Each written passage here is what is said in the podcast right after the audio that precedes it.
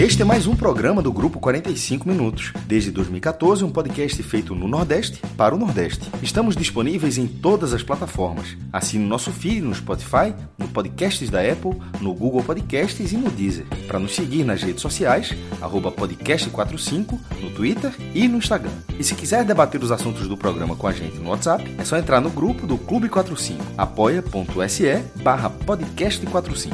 Muito obrigado pela escolha e pela confiança.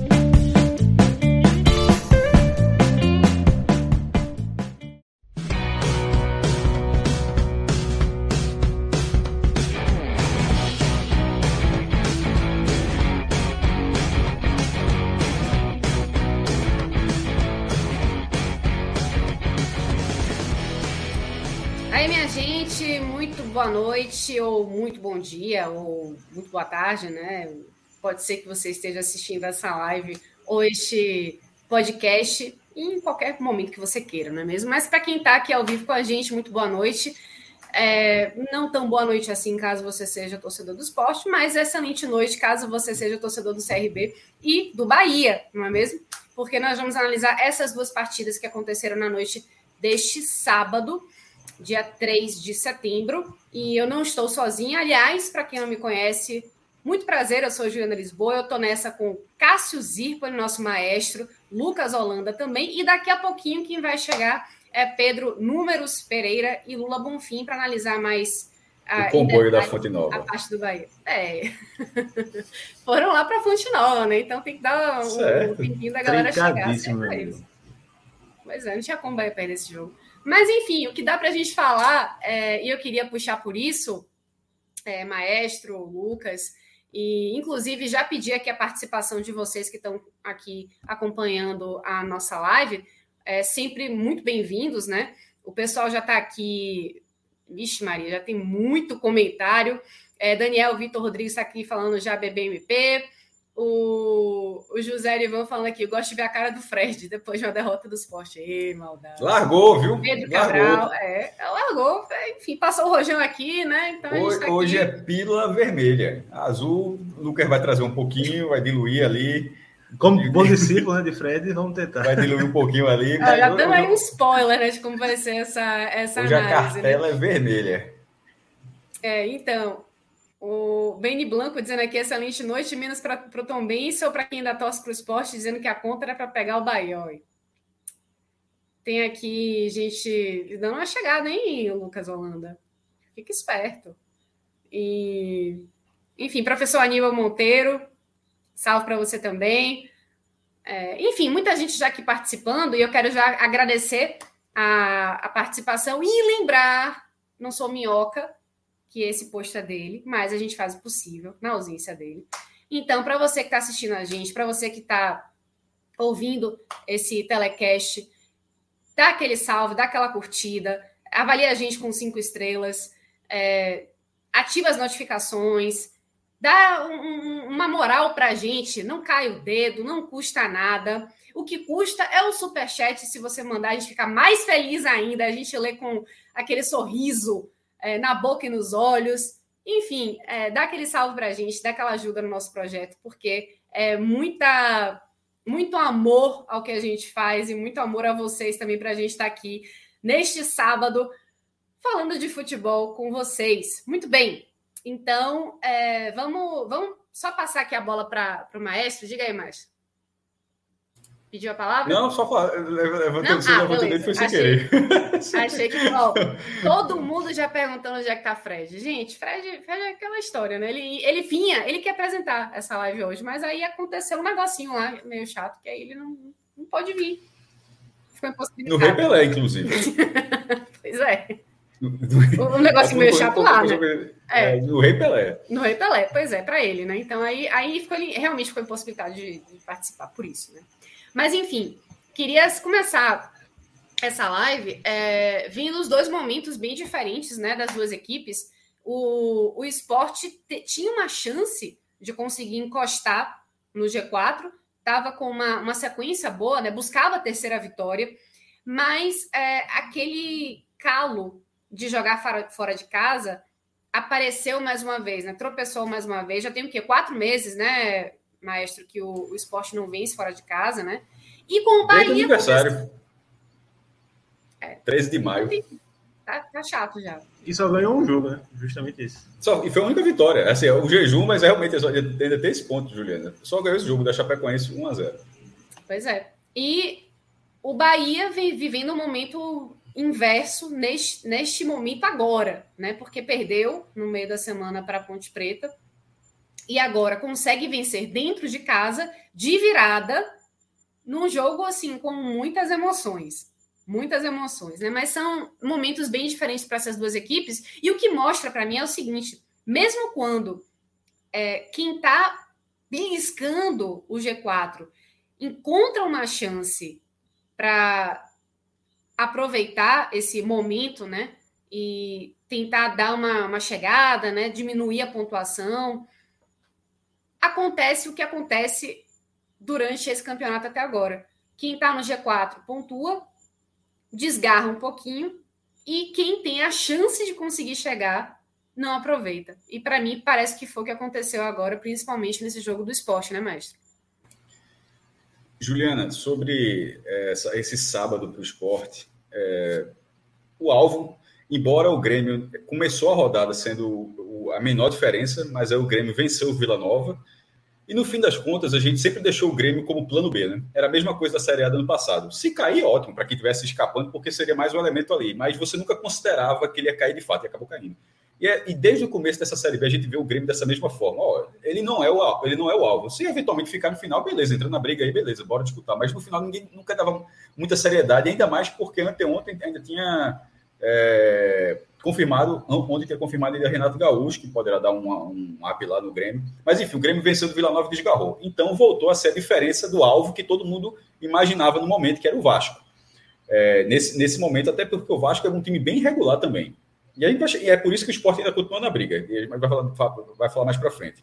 Mas é preciso, nessa questão da, da, disputa do G4, o jogo do Vasco começou meia hora antes. E o gol, ele levou um gol ainda dentro dessa meia hora.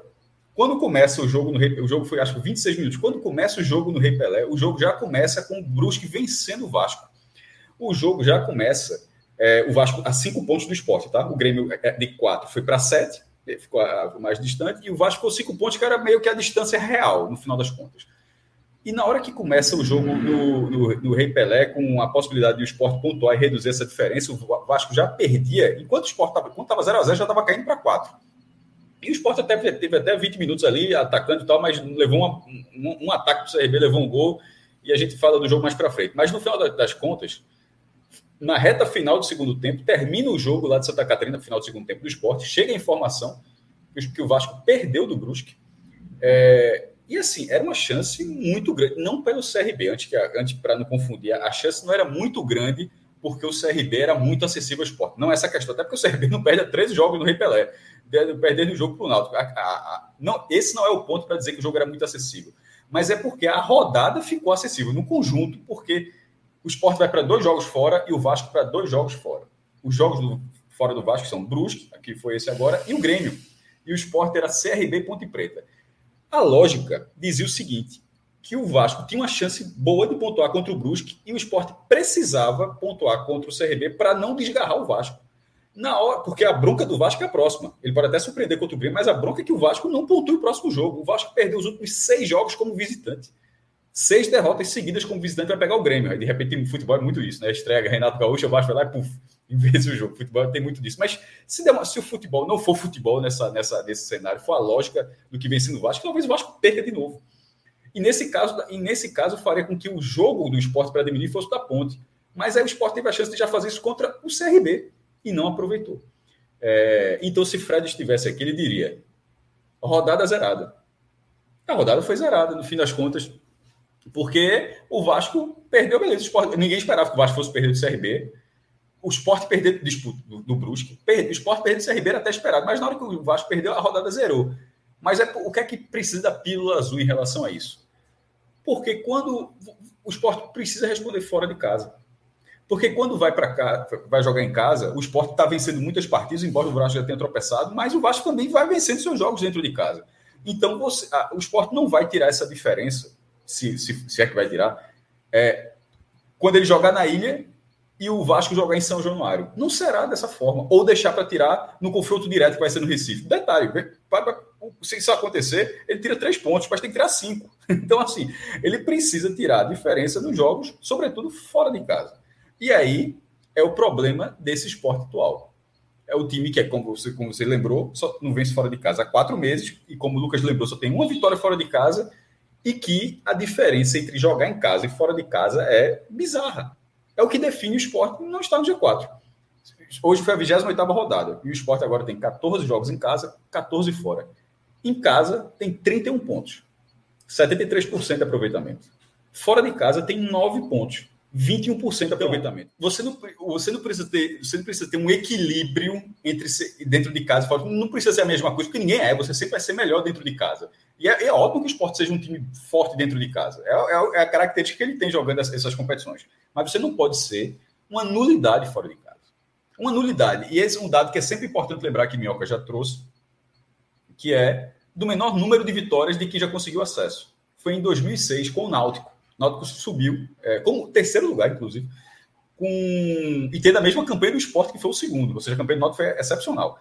Só venceu duas vezes fora de casa. Mas dentro de casa, o Náutico ainda era melhor do que esse esporte atual. Porque esse esporte tem alguns empates.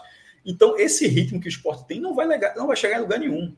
O time não responde fora de casa. É, é, um arame, é um arame liso. E no final das contas, a rodada pode ter sido zerada, porque o Vasco perdeu, mas a falta de perspectiva a partir do desempenho fora de casa limita. Isso eu estou falando até da matemática, tá? Porque o desempenho, pelo amor de Deus, mas falando da matemática, a falta de, de, de, desempenho, não, de rendimento, que desempenho é o futebol jogado, mas de rendimento é o que você consegue no final ou não consegue. A falta de rendimento fora de casa limita de forma definitiva a campanha do esporte. Porque ou ele faz diferente ou não vai subir. É, é, ser o que ele é em casa e ser o que ele está sendo fora de casa, o esporte não vai subir, não tem como subir. Mesmo que o Vasco continue como está sendo. Lucas, passa a palavra para você agora. Algo mais a acrescentar? Antes da gente passar já para análise valendo aí do, do jogo do esporte. Não, Ju, então, é... só que assim, a, a, postura que o esporte tem fora de casa assim, é um negócio assustador. É, mais tu trouxe que o esporte só, trouxe, só, só ganhou um jogo fora de casa. E acho que o Sport tem quatro derrotas fora de casa consecutivas. Sampaio Correia, Ituano, Tombense e hoje. Ou seja, então, são... todos os jogos do retorno. É, todos os jogos do retorno perdeu. Se o Vasco tem seis, o Sport tem quatro derrotas seguidas fora de casa. Então, é... até mesmo assim, em anos onde o esporte. É... o esporte, obviamente, nunca foi um clube fora de casa com o mesmo desempenho que tem na ilha, né? Mas fazer nove pontos de só numa campanha fora de casa não, não, não tem como. Não tem como você ter uma perspectiva de acesso com esse desempenho. E, e sobre o confronto direto feito o mais trouxe, ok, é, pode diminuir, para dois, mas com o desempenho fora de casa, depois volta para três, para quatro. Então, time que tem uma vitória fora de casa é time que está na zona de rebaixamento, pô. Time que. O próprio Náutico tá sendo aqui para rival do esporte, tem mais vitória fora de casa que o esporte. Ganhou de Brusque e CRB, só aqui para lembrar duas. Então, um time que tem como sonho é, voltar para a Série A, não, não tem como manter uma campanha dessa fora de casa. E ela é construída por vários fatores, tá? É... Porque o esporte já teve vários treinadores. tirando Florentino, que foi o único que não jogou a Série B, Florentino lá da Copa do Nordeste, na, na Série B a gente teve Dalpozo, é, Lisca e agora Claudinei, cada um com suas características. Por exemplo, a de Lisca fora de casa foi na estreia contra o Vasco, uma partida que era mais segurar, e contra o, contra operário. o Operário teve um, um gol que o VAR assim, enxergou lá que, que não foi válido, um, dois gols perdidos por Thiago Lopes, inacreditável. Então, assim, foi até um desempenho bom. Mas com o Dalpozo, que até venceu o Chapecoense, mas tomando pressão, e com o Claudinei, há uma, há uma fragilidade, há, há, toda uma deficiência técnica, e aqui entrando pro, já entrando para o jogo, há toda uma deficiência, deficiência, deficiência técnica, mas há uma falha de postura muito grave. Há uma, há uma, uma e sobretudo a característica dos dois treinadores da teimosia de se abraçar com alguns jogadores, cada um com, cada um com os seus. Dalpozo foi assim até sair do esporte. Dalpozo foi assim até sair do esporte, e na hora que Lisca chegou, a gente sabe de toda a questão de Lisca, de ter saído da forma como saiu. Mas a, a, a mudança os mesmos jogadores, ela não foi tão nítida assim, ou seja, o time a, a, havia uma limitação, mas não havia como melhorar. Essa impressão, essa impressão voltou.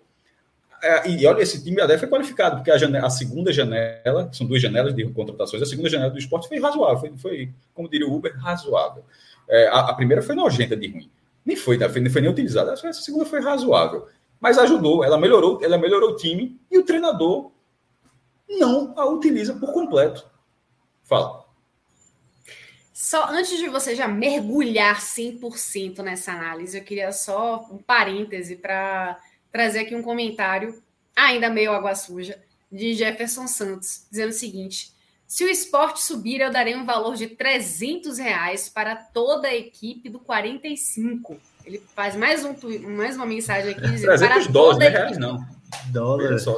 Dólares. Dólares, meu Deus, eu, tô, eu sou acostumada a ser pobre, gente. Dó Fala 300 Agora, gente, de onde é esse dólar? Porque dólar tem muito canto por aí, viu? Não vê? Esse, esse golpe aí eu conheço. Se não falou nada, é dólar americano e tá valendo. É, tem, tem, tem, tem uns dólares que vale menos que o real. Veja o que Kaique e companhia estão impedindo, minha gente. 300 dólares. 300 dólares. Esse, esse, esse seria, o, esse seria a grande beta, o grande, nosso grande acerto da beta, assim, né, do que a gente jogou. Esse seria um dos tá maiores, um dos maiores da temporada. Mas, é Jefferson, eu vou considerar que, eu vou considerar que é o, é o dólar clássico. O dólar, dólar clássico americano, é, ele, ele reforçou. Não, ele respondeu depois, o dólar Aí. americano, meu amigo. Ó, oh, dólar americano! É. Até eu vou começar a torcer para o esporte agora. Tá, atualmente, R$ 1.500. Assim, mais, mais do que isso, né? Porque é 5,18, 5,20 fica ali variando. É de 5,500, mas está sempre acima de 5, né? Então é no mínimo R$ 1.500. É... Mas, por que, mas por que, vai ser difícil? Por que, vai ser difícil forte. esse superchat? Por que, vai ser difícil esse superchat de, de Jefferson? Porque é, o treinador, neste momento, neste momento, pode até mudar para o próximo, mas neste momento, ele, por, é, a partir do critério dele, isso ele falou na coletiva, ele deixou de forma bem clara, pelo critério dele, ou seja, o erro é do critério, é, ele não extrai o máximo possível de um time que, que, como não é um grande time, por exemplo, se você não extrai o máximo possível do Flamengo, o Flamengo continua sendo uma máquina, porque tem um puta de um elenco. Assim, se você tirar um olho, não está extraindo o máximo, mas você, você colocar o máximo daquele time, ele vai render. Desse, nesse esporte, se você não conseguir extrair o máximo, do máximo à disposição, esse time não vai para lugar nenhum. O máximo do meia-boca do Flamengo é melhor do que muita gente. O máximo do máximo do esporte é o, é o que você precisa para tentar, para tentar brigar pelo acesso de fato. E nesse caso, o que é que não está extraído? O esporte fez contratações de Gustavo Coutinho, de Wanderson e da Bandeira. Foram desses jogadores da última, da, da última janela. Eu não vou falar aqui que eles deveriam ser titulares absolutos. Não é isso. Mas o esporte vinha de duas vitórias seguidas e os resultados foram construídos. Os dois resultados contra a Chape Novo Horizonte foram construídos no segundo tempo. O primeiro gol, pelo amor de Deus, o primeiro gol teve a participação direta dos três, com, e, e não só do gol, mas para quem assistiu às partidas, a, a, a, o desempenho dos, dos jogadores, a, parte do, do, do, do gol, e isso se repetiu também contra o Novo Horizontino, embora que tenha tido participação até de Denner, que hoje foi titular. Mas eu estou citando esses três jogadores. Nos, é, nos, um, jogo entrou com 20 do segundo tempo, o outro acho que 15 do segundo tempo, e hoje foi o intervalo. Mas assim, ou seja, está até diminuindo o tempo. Mas por que que. Você precisa colocar os três, não. Mas por que que um já não ganhou a, a passagem? É, é uma coisa clássica futebol, que eu jogador pedindo passagem. E eu estou dizendo um porque se um ganhar posição, significa que Kaique não é titular. Eu olha que eu não estou falando dos três, eu estou falando que se, se, desses três, se ele conseguir colocar um, significa que Kaique não vai ser titular. Nares precisou ser vendido, porque senão teria jogado hoje. Essa é a verdade, pô. Nares foi é, expulso contra o Novo Horizontino e cumpriu suspensão contra. É, desculpa, foi expulso contra a Chape, cumpriu suspensão contra o Novo Horizontino e hoje estaria liberado. Porra, é um, é um si, beleza, mas eu vou bancar o si. Ele teria jogado hoje, pô. O treinador gosta pra caramba do futebol dele. Aí, aí, só que ele foi vendido, o Ceará vendeu, aí pronto, não pode colocar Pedro Nares. É a mesma coisa de Kaique, pô. Kaique vai precisar ser expulso para não ser escalado. Assim, é um negócio, é um negócio assim, que é, é uma convicção do treinador, que ele tem, tem todo o direito, ele, ele na, nessa matéria que a gente, está acompanhando a gente aqui na, na, no vídeo, né, porque pode estar no podcast, mas no vídeo está falando a aspa de, de Claudinei. Vou utilizar meu critério sempre, diz Claudinei, ao ser questionado sobre a escalação do esporte. E dentro da matéria ele fala que ele acompanha o treino, dia a dia, e isso eu já falei algumas vezes, isso eu tenho certeza, eu não acompanho o treino. Eu não acompanho esse dia a dia. Isso eu tenho, eu, eu sempre disse, eu sempre frisei isso a todo mundo aqui. Mas eu vejo o jogo e no final das contas, o que é que vale, meu irmão? Não adianta ser leão de treino. O, o cara não precisa ser minimamente. Ele precisa ser minimamente efetivo durante o jogo. Eu acho que sim, porque se o cara destruir o treino a semana inteira e o cara não rende no jogo, no mínimo o treinador vai falar só. No mínimo o treinador tem um argumento para falar para o cara, para falar, bicho, infelizmente, no jogo não está acontecendo. Vamos buscar essa solução, mas eu preciso assim fazer, tentar algo outro. Você precisa se abraçar com o erro dessa forma. E Claudinei, e Claudinei, como não é a primeira passagem dele no esporte, essa é a segunda. A, a outra foi em 2018. Dá para dizer que ele é um cara que abraça erro. Ele fez isso em 2018 naquela que a gente até brincava daqui, se abraçou com a família Bastos, que nem são irmãos, né? Porque era Felipe Bastos e, e, e Michel Bastos, ele tem o mesmo sobrenome, mas eles não são nem parentes, mas se chamava aquele Recife de a família Bastos, porque eram dois jogadores, dois medalhões, e que o treinador não abriu mão daquilo ali, é, meio que para não perder o vestiário, sei lá qual foi o motivo, e estava muito claro que com aqueles dois jogadores, sobretudo com o Michel Bastos, o esporte não ia chegar em lugar nenhum. Afundou. Não só por causa daqueles dois, foi por causa da saída de Anselmo também, mas afundou. E ele foi com aquilo ali até sair. Aí passa quatro anos, o esporte sabe, sabe por quê? Dá mais uma oportunidade, porque não meio que. Deu, o esporte deu oportunidade a Claudinei por trabalhos dele fora do esporte. Porque não foi pelo trabalho dele em 2018. Pelo menos eu não acho que tenha sido, porque eu achei o trabalho bem meu boca. Fred aqui até acharia. Fred, até, Fred para ser justo, Fred sempre gostou do trabalho de Claudinei. Mas eu acho que ele voltou por outros trabalhos que ele teve, já subiu Havaí, enfim, já teve outros trabalhos. Mas ele volta sendo o mesmo treinador de 2018 do esporte. Teimoso demais. E treinador teimoso é um problema, porque o cara faz questão de dizer que não abre. É, é aquela impressão. Eu, eu, olha que eu estou frisando aqui que eu não acompanho o treino. Não tem problema nenhum dizer. Pô, claro que não acompanho, vou dizer que acompanho. Eu não acompanho o treino, não vejo o jogo. Agora o jogo eu vejo do começo ao fim. E do começo ao fim você enxerga algumas coisas que você não entende, que você diz, porra. Você vê uma outra pessoa fala a mesma coisa, outra pessoa fala a mesma coisa. No final da conta, tá todo mundo errado. Só Claudinei tá certo ele é o treinador, beleza, mas eu acho que ele está errado também. Eu acho que ele está errado também. Pode estar tá todo mundo errado, mas eu acho que ele está errado também. Porque nessa situação, a saída de Nares melhorou o time, porque tinha peças melhores que Nares naquele momento. E essa coisa, eventualmente, quando cai, sobretudo com Gustavo Coutinho, está sendo um cara muito útil. Muito útil. Um cara de boa mobilidade, um cara que se der mais tempo, é um cara que leva perigo quando ele consegue dominar. E, e outra, até Cabral falou na transmissão do Premier. É, que a, o próprio Wagner Love, embora tenha perdido dois gols, gols inacreditáveis, a gente vai falar mais dos destaques individuais, mas que Wagner Love consegue dialogar melhor em campo com um cara que tenha, que tenha rendido mais. Ou seja, o futebol de Kaique acaba atrapalhando até Wagner Love, de, de certa forma. É, porra, um contra-ataque, Kaique teve até o mérito de ganhar um contra-ataque no primeiro tempo, um, um mérito de ganhar do, do, do, jogador. O cara fez assim o mais difícil num nível inacreditável, que foi dar um, um, um passe é, um passe nojento de ruim. Era assim, era um, era um contra-ataque de gol. Ele teve todo o mérito do lance, porque ele ganhou na, na disputa para o marcador, tomou a frente, ele avançou sozinho pela ponta esquerda, tinha um marcador do CRB e, e, e Wagner Love, mais ninguém. Ele chutou assim, a, ele, ele disse: ó, corta aí, se consagra para o zagueiro. Aí isso para depois, na, no último lance do primeiro tempo, sozinho, cara a cara, chutar para fora. Isso é recorrente, porra. Aí, aí ele é substituído e depois que ele entra, o esporte começa a ter jogada, mas o primeiro chute, o primeiro chute na barra foi no segundo tempo, o esporte não acertou a barra no primeiro tempo. Então é isso. Até para não virar um, um, monólogo, é dizer o seguinte: eu estou falando uma substituição. Tem jogadores do esporte que são melhores que entraram agora, porque o esporte passou um turno inteiro jogando com Jaderson, com Bill, assim, com pontas que não levavam o clube para lugar nenhum, chegando jogadores com mínimo de produtividade. Wanderson, é, Labandeiro, eu acho que fez o gol, ali ganhou mais cartaz do que outra coisa, mas Wanderson, estou achando um cara muito útil muito lúcido, muito rápido na, na, agilidade, e Gustavo Coutinho, um cara muito mais efetivo na área. Não dá para que esses caras que já estão à disposição só joguem 15, 20 minutos, baseado em quê? Qual é o lastro que Kaique tem? Porque ele não tem lastro. Qual é o lastro que Kaique tem para o treinador chegar. Aí, Kaique, hoje é melhor ele trocar se, porra. Não tem. Ele não tem esse lastro dentro do clube, não é um cara que tem cinco títulos, que, que é 10 anos de esporte, 500 gols, 500 partidas pelo esporte, está tá numa fase. Porque isso até poderia acontecer. Não, o cara não, pô. O cara que chegou esse ano questionado desde que chegou. E que não rende assim, que rende minimamente. Então, é, pô, a culpa não é de Kaique, não, meu irmão. O Kaique foi contratado, tá fazendo o dele. É, é, esforçado, faz o dele todinho. Agora, o treinador olha isso e acha que aquilo é o, é o melhor é o melhor para o esporte no momento. Aí o, o treinador está muito equivocado, muito equivocado.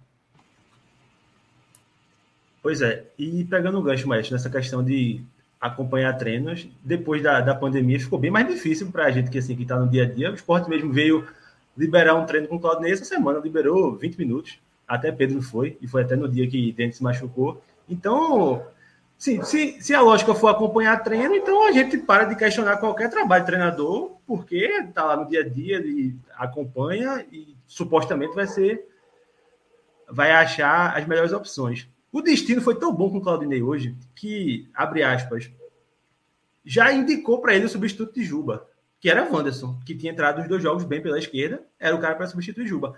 Mas ele conseguiu fazer, inventar e colocar Denner. E aí manteve o meio campo pesado com Fabinho, Ronaldo, Denner e Giovanni, e uma dupla de ataque com Love e Kaique. Ou seja, Sport, qual era o maior caldo do esporte no primeiro turno da Série B? Pontas. O Sport trouxe Wanderson e, e Labandeira. Demorou a trazer, demorou, mas trouxe. E você tem esses pontas, coisa que nem Dalpozo nem Lisca tiveram. E você abre mão para manter Kaique, que, pelo amor de Deus, assim, não dá, não dá, não dá. Por tudo que envolve Kaique, o salário alto, para um padrão de uma Série B, um contrato até dezembro de 2023. Um negócio assim, assustador. Assim, eu, o presidente deu uma entrevista à Rádio Jornal essa semana dizendo que não era caro. Eu acho caro. Quem não achar, tudo bem. Eu é acho. muito caro. É, é muito caro. 2 milhões, pois é. 2 milhões de reais. 2 milhões de reais juntando tudo aí. É muito caro.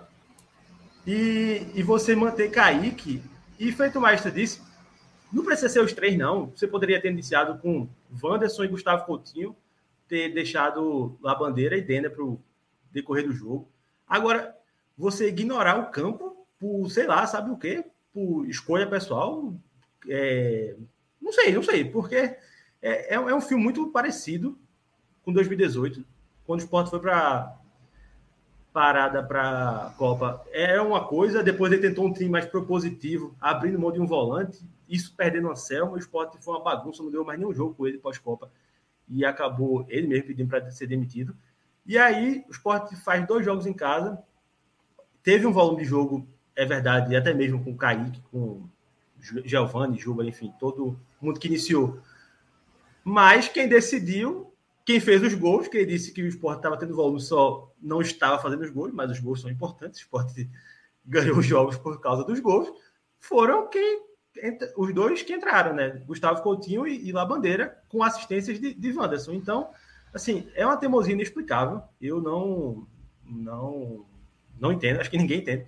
E eu acho também muito perigoso um, um treinador quando. Para mim, a prova que ele sabe que ele errou é quando ele faz tudo no intervalo, de uma vez. E é uma coisa repetida, que ele já fez em outras ocasiões. E ainda vai na coletiva dizer que as escolhas são dele, o critério é dele, porque ele acompanha treino. Então, eu, eu acho, acho isso aí muito um discurso muito básico, porque se for nessa de treino, ninguém questiona mais ninguém. Então ele está treinando bem e está escalando mal. Assim, é, é Tiago Lopes. A fala, então, Thiago, a fala Thiago pode ser analisada de, de, outra forma, pode ser analisada dizendo que ó, só tem algum problema aí, porque se está treinando tão bem, tem uma está acontecendo uma grande diferença. Mas, enfim. Só para falar que a gente tem algumas informações aqui ao vivo, né? Gol do Operário. No chat privado aqui da gente, do NE45, porque eu sou a mulher dos bastidores, tem gente falando aqui, Operário 1x0 Londrina, Náutico chora com quase todos os rivais diretos vencendo hoje. Não, isso foi horrível para o Náutico. Guarani venceu, Brusque venceu, é, Guarani goleou, na verdade. Chapecoense venceu também, né? O próprio CSA estava ganhando, mas pelo menos empatou, ainda assim não perdeu, empatou fora de casa. A Náutico ganhou, mas foi trágico a, a rodada. E para o Bahia está sendo ótimo, porque o quinto lugar é o Londrina, e aí o Bahia, nesse momento, terminando de estar tá abrindo nove pontos. É, e, e, na verdade são dez, porque se o Londrina empatar, terminar desse resultado, ficar tipo ficar 50-50, o Bahia fica na frente pelo número de vitórias. Então o Bahia tem nove pontos mais a, mais a vantagem do critério garantido, porque não existe nenhuma matemática que coloque o Londrina com 50 pontos e passando o Bahia. É muito confortável. É, e para o esporte, assim, fica, é, é, veja só, é, é, é mais um resultado que a rodada ficou estagnada. Tom Benz perdeu, o Vasco perdeu, o esporte perdeu, assim, ficou, ficou estagnada. O que, e, e, aí mostra, a gente tem que ser muito fire. Eu vou aproveitar que o Fred não está aqui, tá? Se ele não está aqui, meu irmão, aquele negócio não está, não está. Pronto, é, é, seu lugar. É, assim, assim, tem que ser muito fire, assim, para você enxergar. A... Beleza, assim. Tá, poderia, poderia estar tá pior, poderia, mas assim. Não, é to, não, são to, é, é, não são todas as vezes que você tem uma rodada. O que é que foi hoje? Hoje foi um episódio clássico da Caverna do Dragão. Hoje foi para que mesmo? Hoje foi, quem nunca assistiu Caverna do Dragão? Caverna do Dragão é isso aqui. Hoje abriu o portal, abriu, abriu o portal, pa, passou Henk, passou. Quando foi passou Presto, passou é, o outro personagem lá. Quando chegou o Uni, porque o Uni sempre quebrava a galera. Quando chegou o Uni, eu não digo, não. Uni é assim, ó, o oh, chifre oh, dela assim, oh, mas, mas tem mais uma coisa, o, o, o Gleibson colocou aqui, e é curioso, ó. O esporte, toda vez que depende só dele para alguma coisa, perde o jogo, independentemente de técnicos e jogadores. Foi assim na Série A para não cair, e está sendo assim na Série B. No início, poderia ter sido líder e agora entrar no G4. Então. É, Agora, essa coincidência, mas tem uma diferença né, muito grande. Mas tem uma diferença muito grande. O esporte da, da série ano passado fazia uma graça fora de casa, ainda ganhou alguns jogos, pô. Ganhou do América, ganhou do Bahia, ganhou do Grêmio. Esse, esse, esse, o DC tem uma vitória na Série B. O esporte, o esporte não está no G4, assim como era o Sampaio. O Sampaio, algum tempo atrás, era melhor, não é melhor, mas depois perdeu um jogo, empatou outro. Mas assim, era a mesma coisa. O Sampaio é uma negação fora e muito bem em casa. E agora e o esporte era. É, ele foi bom, ele acentuando, né? Porque ele foi caindo de produção fora de casa e foi melhorando em casa, ele ganhou dos últimos jogos. E nesse momento não é G4 por esse motivo, não tem outro motivo. Que não bastava, não precisava ser bom, não. Veja só, o esporte tem 14 jogos fora de casa. Se das duas derrotas, duas derrotas fossem duas vitórias, o esporte só teria três vitórias fora de casa. Continuaria sendo ruim. Veja só, eu estou dizendo que o esporte tem 5, 7 vitórias. Eu estou dizendo que se o esporte tivesse três vitórias fora de casa, ele estaria no G4. Três em 14 jogos. Não precisava de muita coisa. Não precisava ser uma, uma bizarrice como, é, como, essa, como essa campanha. Se fosse ruim, estava no G4. Só que o esporte fora de casa não é ruim, é horroroso, é muito pior do que isso. É porque essa Série B tem se mostrado acessível, né? Tem se mostrado acessível. Nem o que não era, né? Porque ela tá, o que não era para ser, que era a, a, Super Série B, com, que está dando lógica, inclusive. Os, os, quatro maiores orçamentos estão lá, as, as quatro maiores receitas. Mas não quatro até por assim, um, um, futebol assim esplendoroso, assim, muito. que, que seja uma, uma diferença técnica muito grande. Não é. Você vê até mesmo os jogos do Cruzeiro, que está disparado na frente, você vê que tecnicamente não é essa coisa toda. Mas só para falar Vasco, aqui. E o Vasco? Que tá, o Vasco ah, pode sim. subir. O time do Vasco vai subir. Eu duvido que o Vasco, até porque vai ter viraçado, né? que vai. Não, não, pode, não, vai, até pode se manter, porque vai ter outro, outra questão de dinheiro, né? Vai ser outro patamar com a, a SAF, com a 777. Mas eu digo o seguinte: com esse time do Vasco, tem um Andrei, tem um que vão ser vendidos, tem as revelações, mas dos caras mais experientes, mais rodados, com algum que vieram contratar pela Série B, eu não consigo ver nenhum permanecendo na primeira divisão do que vem. Tipo, mas zero. é isso, foi isso, isso que eu falei de permanecer, né? De se manter. Eu acho que não se mantém o elenco. Ah, tá. O elenco, o time sim. Ah, o elenco. Isso. Assistir, nenhum, eu acho. Zero. Nenhum goleiro. A, a, zaga, a zaga do Vasco está entregando toda a rodada, toda a rodada, até quando ganha. Como foi ganhou do Guarani, mas pediu para levar o um empate. Então, o, o, Vasco, ele tá, ele tá deixando a bola aqui, cara, que se o esporte não aproveitar, o Londrina tá desperdiçando hoje também. Porque o Londrina está falando que, que o esporte ficaria dois pontos, o Londrina ficaria um. O Londrina está perdendo um jogo dentro do Paraná, que é o confronto estadual do Operário e Ponta Grossa é, que na zona de rebaixamento, se ele ganha esse jogo, ele ficaria um ponto do Vasco.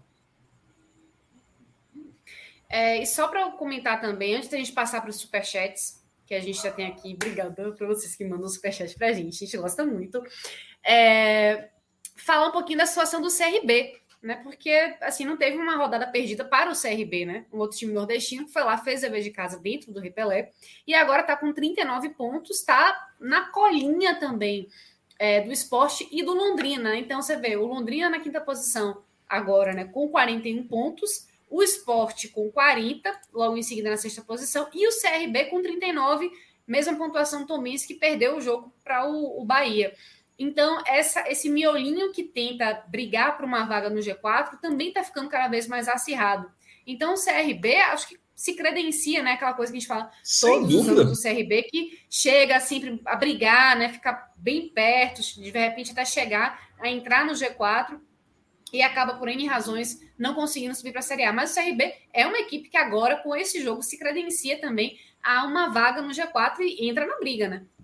13 jogos que, que, que não perdia no Rei Pelé e fará os dois próximos jogos no Rei Pelé, porque ele é o visitante do clássico. O próximo jogo é o clássico contra o, o, contra o CSA, embora ele vai estar bem desfocado, per, é, perdeu a zaga, é, mas é um time melhor do que o CSA, a, a, tabela diz isso, e depois joga de novo contra o Cruzeiro, um jogo dificílimo contra o Cruzeiro, mas talvez o Cruzeiro até um pouco já relaxado ali na bica para subir, é, o Cruzeiro está muito perto, perto de confirmar matematicamente o acesso, E assim, é um clássico e o líder do campeonato. São dois compromissos difíceis, mas são dois compromissos no repelé. Não tem deslocamento, conhece o gramado, é, tá, é, vem, vem, vem no rendimento, um bom rendimento nas últimas cinco rodadas, tem três vitórias.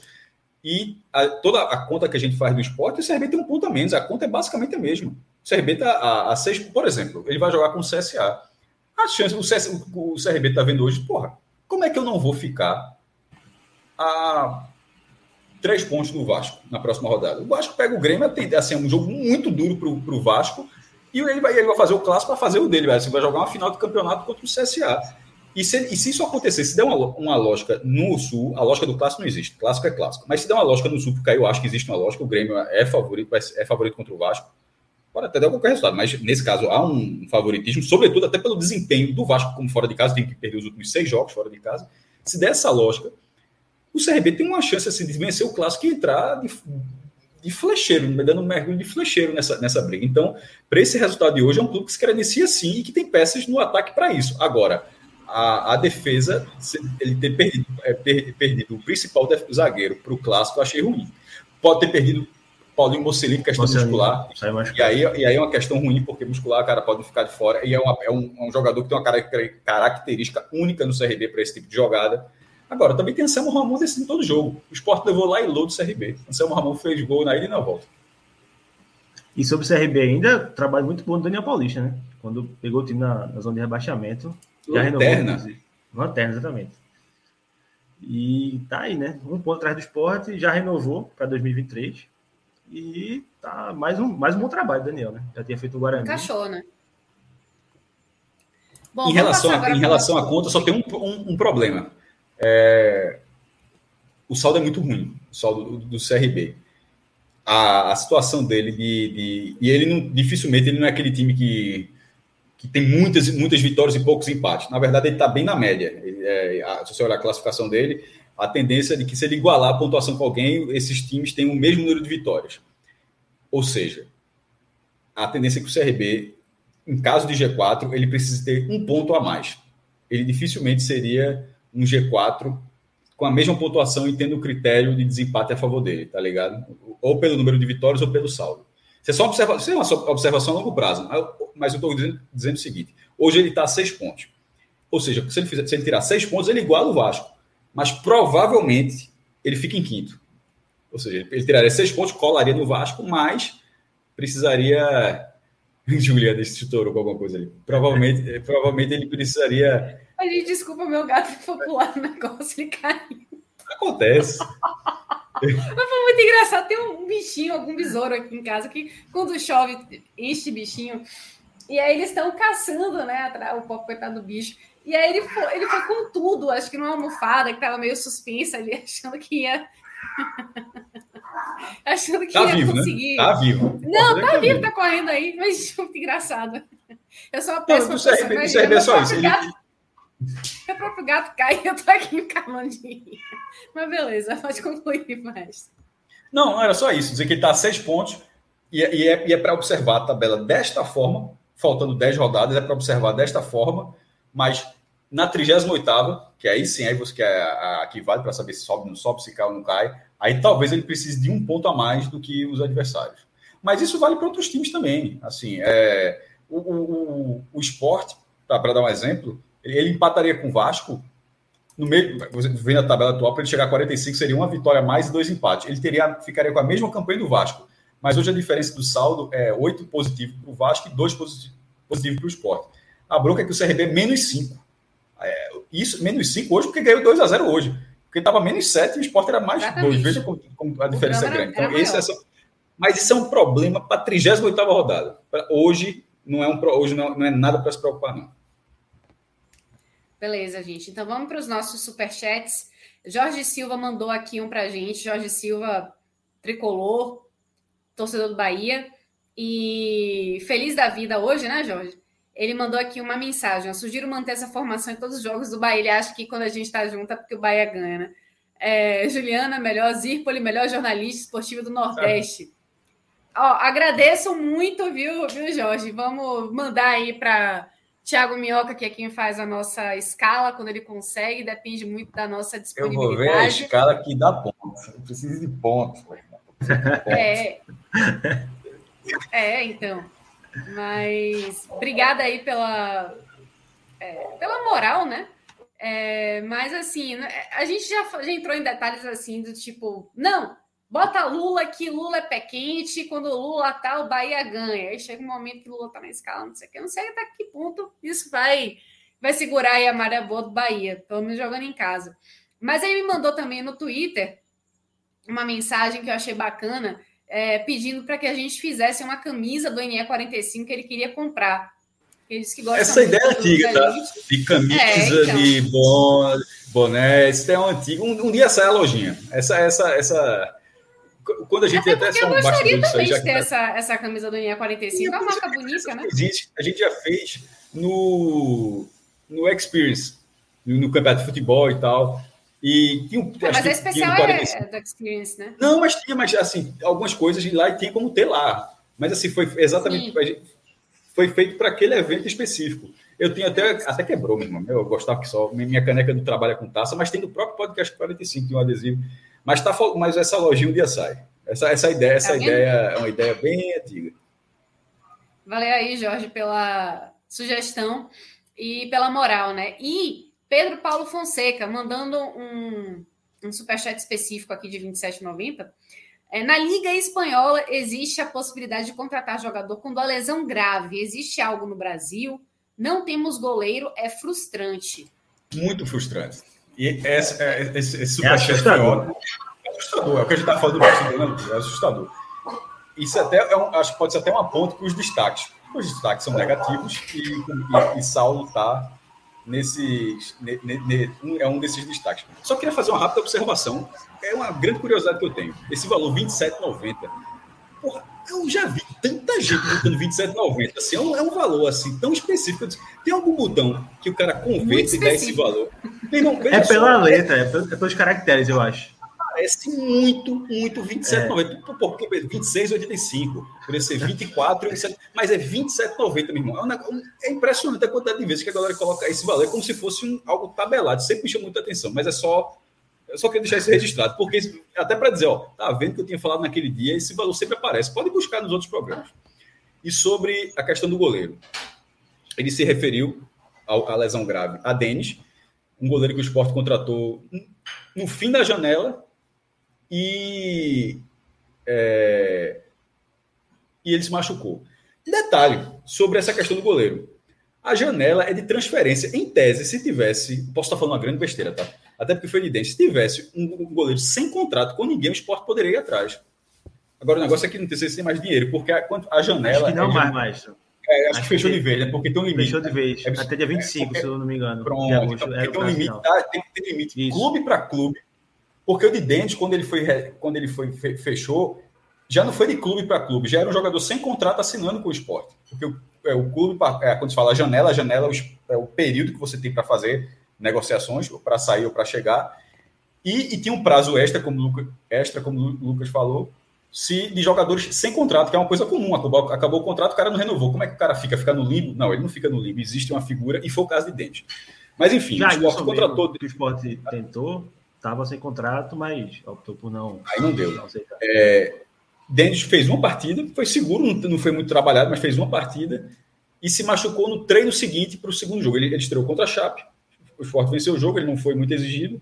Aí no treino para o novo para enfrentar, enfrentar o Novo Horizontino, ele se machucou num treino na ilha e rompeu os ligamentos do joelho, que é oito meses de recuperação. Assim, né? Um jogador de futebol, um profissional, para um cara que vive disso, é uma, das, é uma, coisa extremamente lamentável, que é o cara ficar oito meses sem poder trabalhar. Ah, mas o cara recebe. Pô, mas assim, a lógica não é essa não, meu irmão, porque o cara, o mercado passa a enxergar aquele jogador sem tanta confiança, ou seja, ele vai passar, beleza, oito meses recebendo. E depois, para fazer um novo contrato, então, é muito ruim para a carreira, e sobretudo um jogador com idade mais avançada, é muito ruim.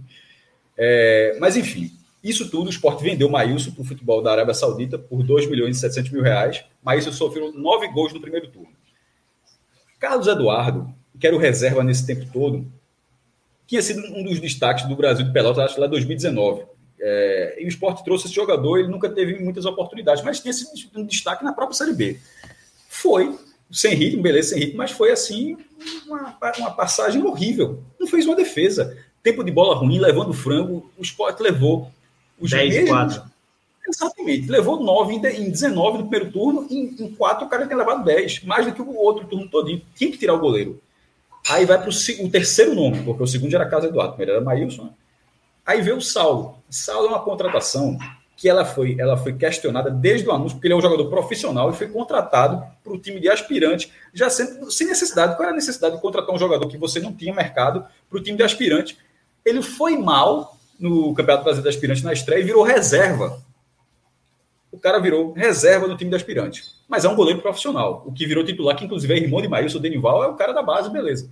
E ele ficou lá em segundo lugar e acabou com a saída de Maílson, ele foi puxado para o time principal e ganhou essa oportunidade. oportunidade. Ele estreou em casa também, um jogo sem perigo, porque o adversário não questionou o esporte. Aí o esporte foi lá para Minas Gerais o cara levou um gol do meio de campo. Aí virou um problema. Ah, aí chegou Denis, aí estreou Denis, depois desse gol do meio de campo. Só que Denis, que jogaria o segundo jogo, se machucou. Aí o que é que faz? Coloca o goleiro que ninguém, que não era nem para estar tá jogando na Série B, com todo respeito, com todo respeito, que existem os níveis, o cara pode falar de qualquer coisa. Cássio, não é para estar tá comentando isso aí também, tem bronca nenhuma. Mas Saulo também não é para estar tá jogando na Série B de G4, não. Ele pode até jogar a Série B, mas ele não é um goleiro de um time do G4. E se eventualmente pode subir com saldo, seria um negócio assim é, difícil de acreditar. Seria ótimo, na verdade, mas seria difícil de acreditar. E nesse caso, ó, como você vai colocar esse goleiro ou outro que falhou até esgotar. O esporte ficou sem saída. Aí foi de saldo. E novamente não foi exigido. O jogo contra o Novo Horizontino não foi exigido. Ele voltou lá, esse jogo tinha uma, uma atuação tranquila é, o Horizontino estou uma bola na barra, sem perigo nenhum, e foi para o jogo fora de casa. Chutou na barra é gol. Porque todos esses jogos que não tiveram na Ilha do Retiro, não teve perigo, o esporte não foi agredido. Fora de casa, o adversário chuta mais. O esporte, é, porque a postura do esporte é muito pior fora de casa. E os dois, os dois chutes, é, eles não são. Porra, não são chutes ruins, não foram cafofo, chute bosta. Lembra de Paulo Vanderlei, que até vazou uma vez um clássico, até quando tinha lance final, programa aqui do Recife. Aí vazou um áudio, era um, ele comentando, era um ex-presidente do Náutico comentando o Náutico Central, uma cafofa, uma cafofa chute fraco, né? Aí vazou só, eita, chute bosta da porra. Foi, foi, um clássico na época e virou o clássico chute bosta, que é o cafofo, chute ruim. Não foram, não foram chute cafofo. Chute, não foi um chute bosta, nem o de Anselmo e nem o do segundo gol. Mas são defensáveis. E assim, é, indefensável, eu não quero que, que Saulo pegue a bola indefensável, que Maílson algumas bolas indefensáveis, apesar do termo indefensável, que ele pegava. Saulo não precisa fazer isso. Mas não pegar nenhuma defensável é foda também. Porque é uma coisa que eu até escrevi no Twitter, Juliana. No retorno, eu, eu posso estar equivocado, mas eu não lembro, juntando Saulo e Carlos Eduardo, de nenhuma defesa relevante Tipo, zero. Eu não estou dizendo, cara, eu estou falando zero. Juntando os dois no retorno, ou seja, desde que o Maílson saiu, não tem nenhuma defesa relevante. Assim, isso é bizarro. É foda jogar sem goleiro. É muito perigoso. Porque o, o, o, chute, defensa, o, o primeiro, é, é, que vem o Cancel, uma bola cruzar, ele bate, mas a bola vai mais ou menos aqui no chão dele. É, o tempo de reação dele foi lento. A bola não foi no canto, não. A bola, assim, foi, você estica o braço aqui, ele chega um pouco mais rápido e a agilidade ele pegava. O do segundo chute foi de fora da área, no canto que ele estava.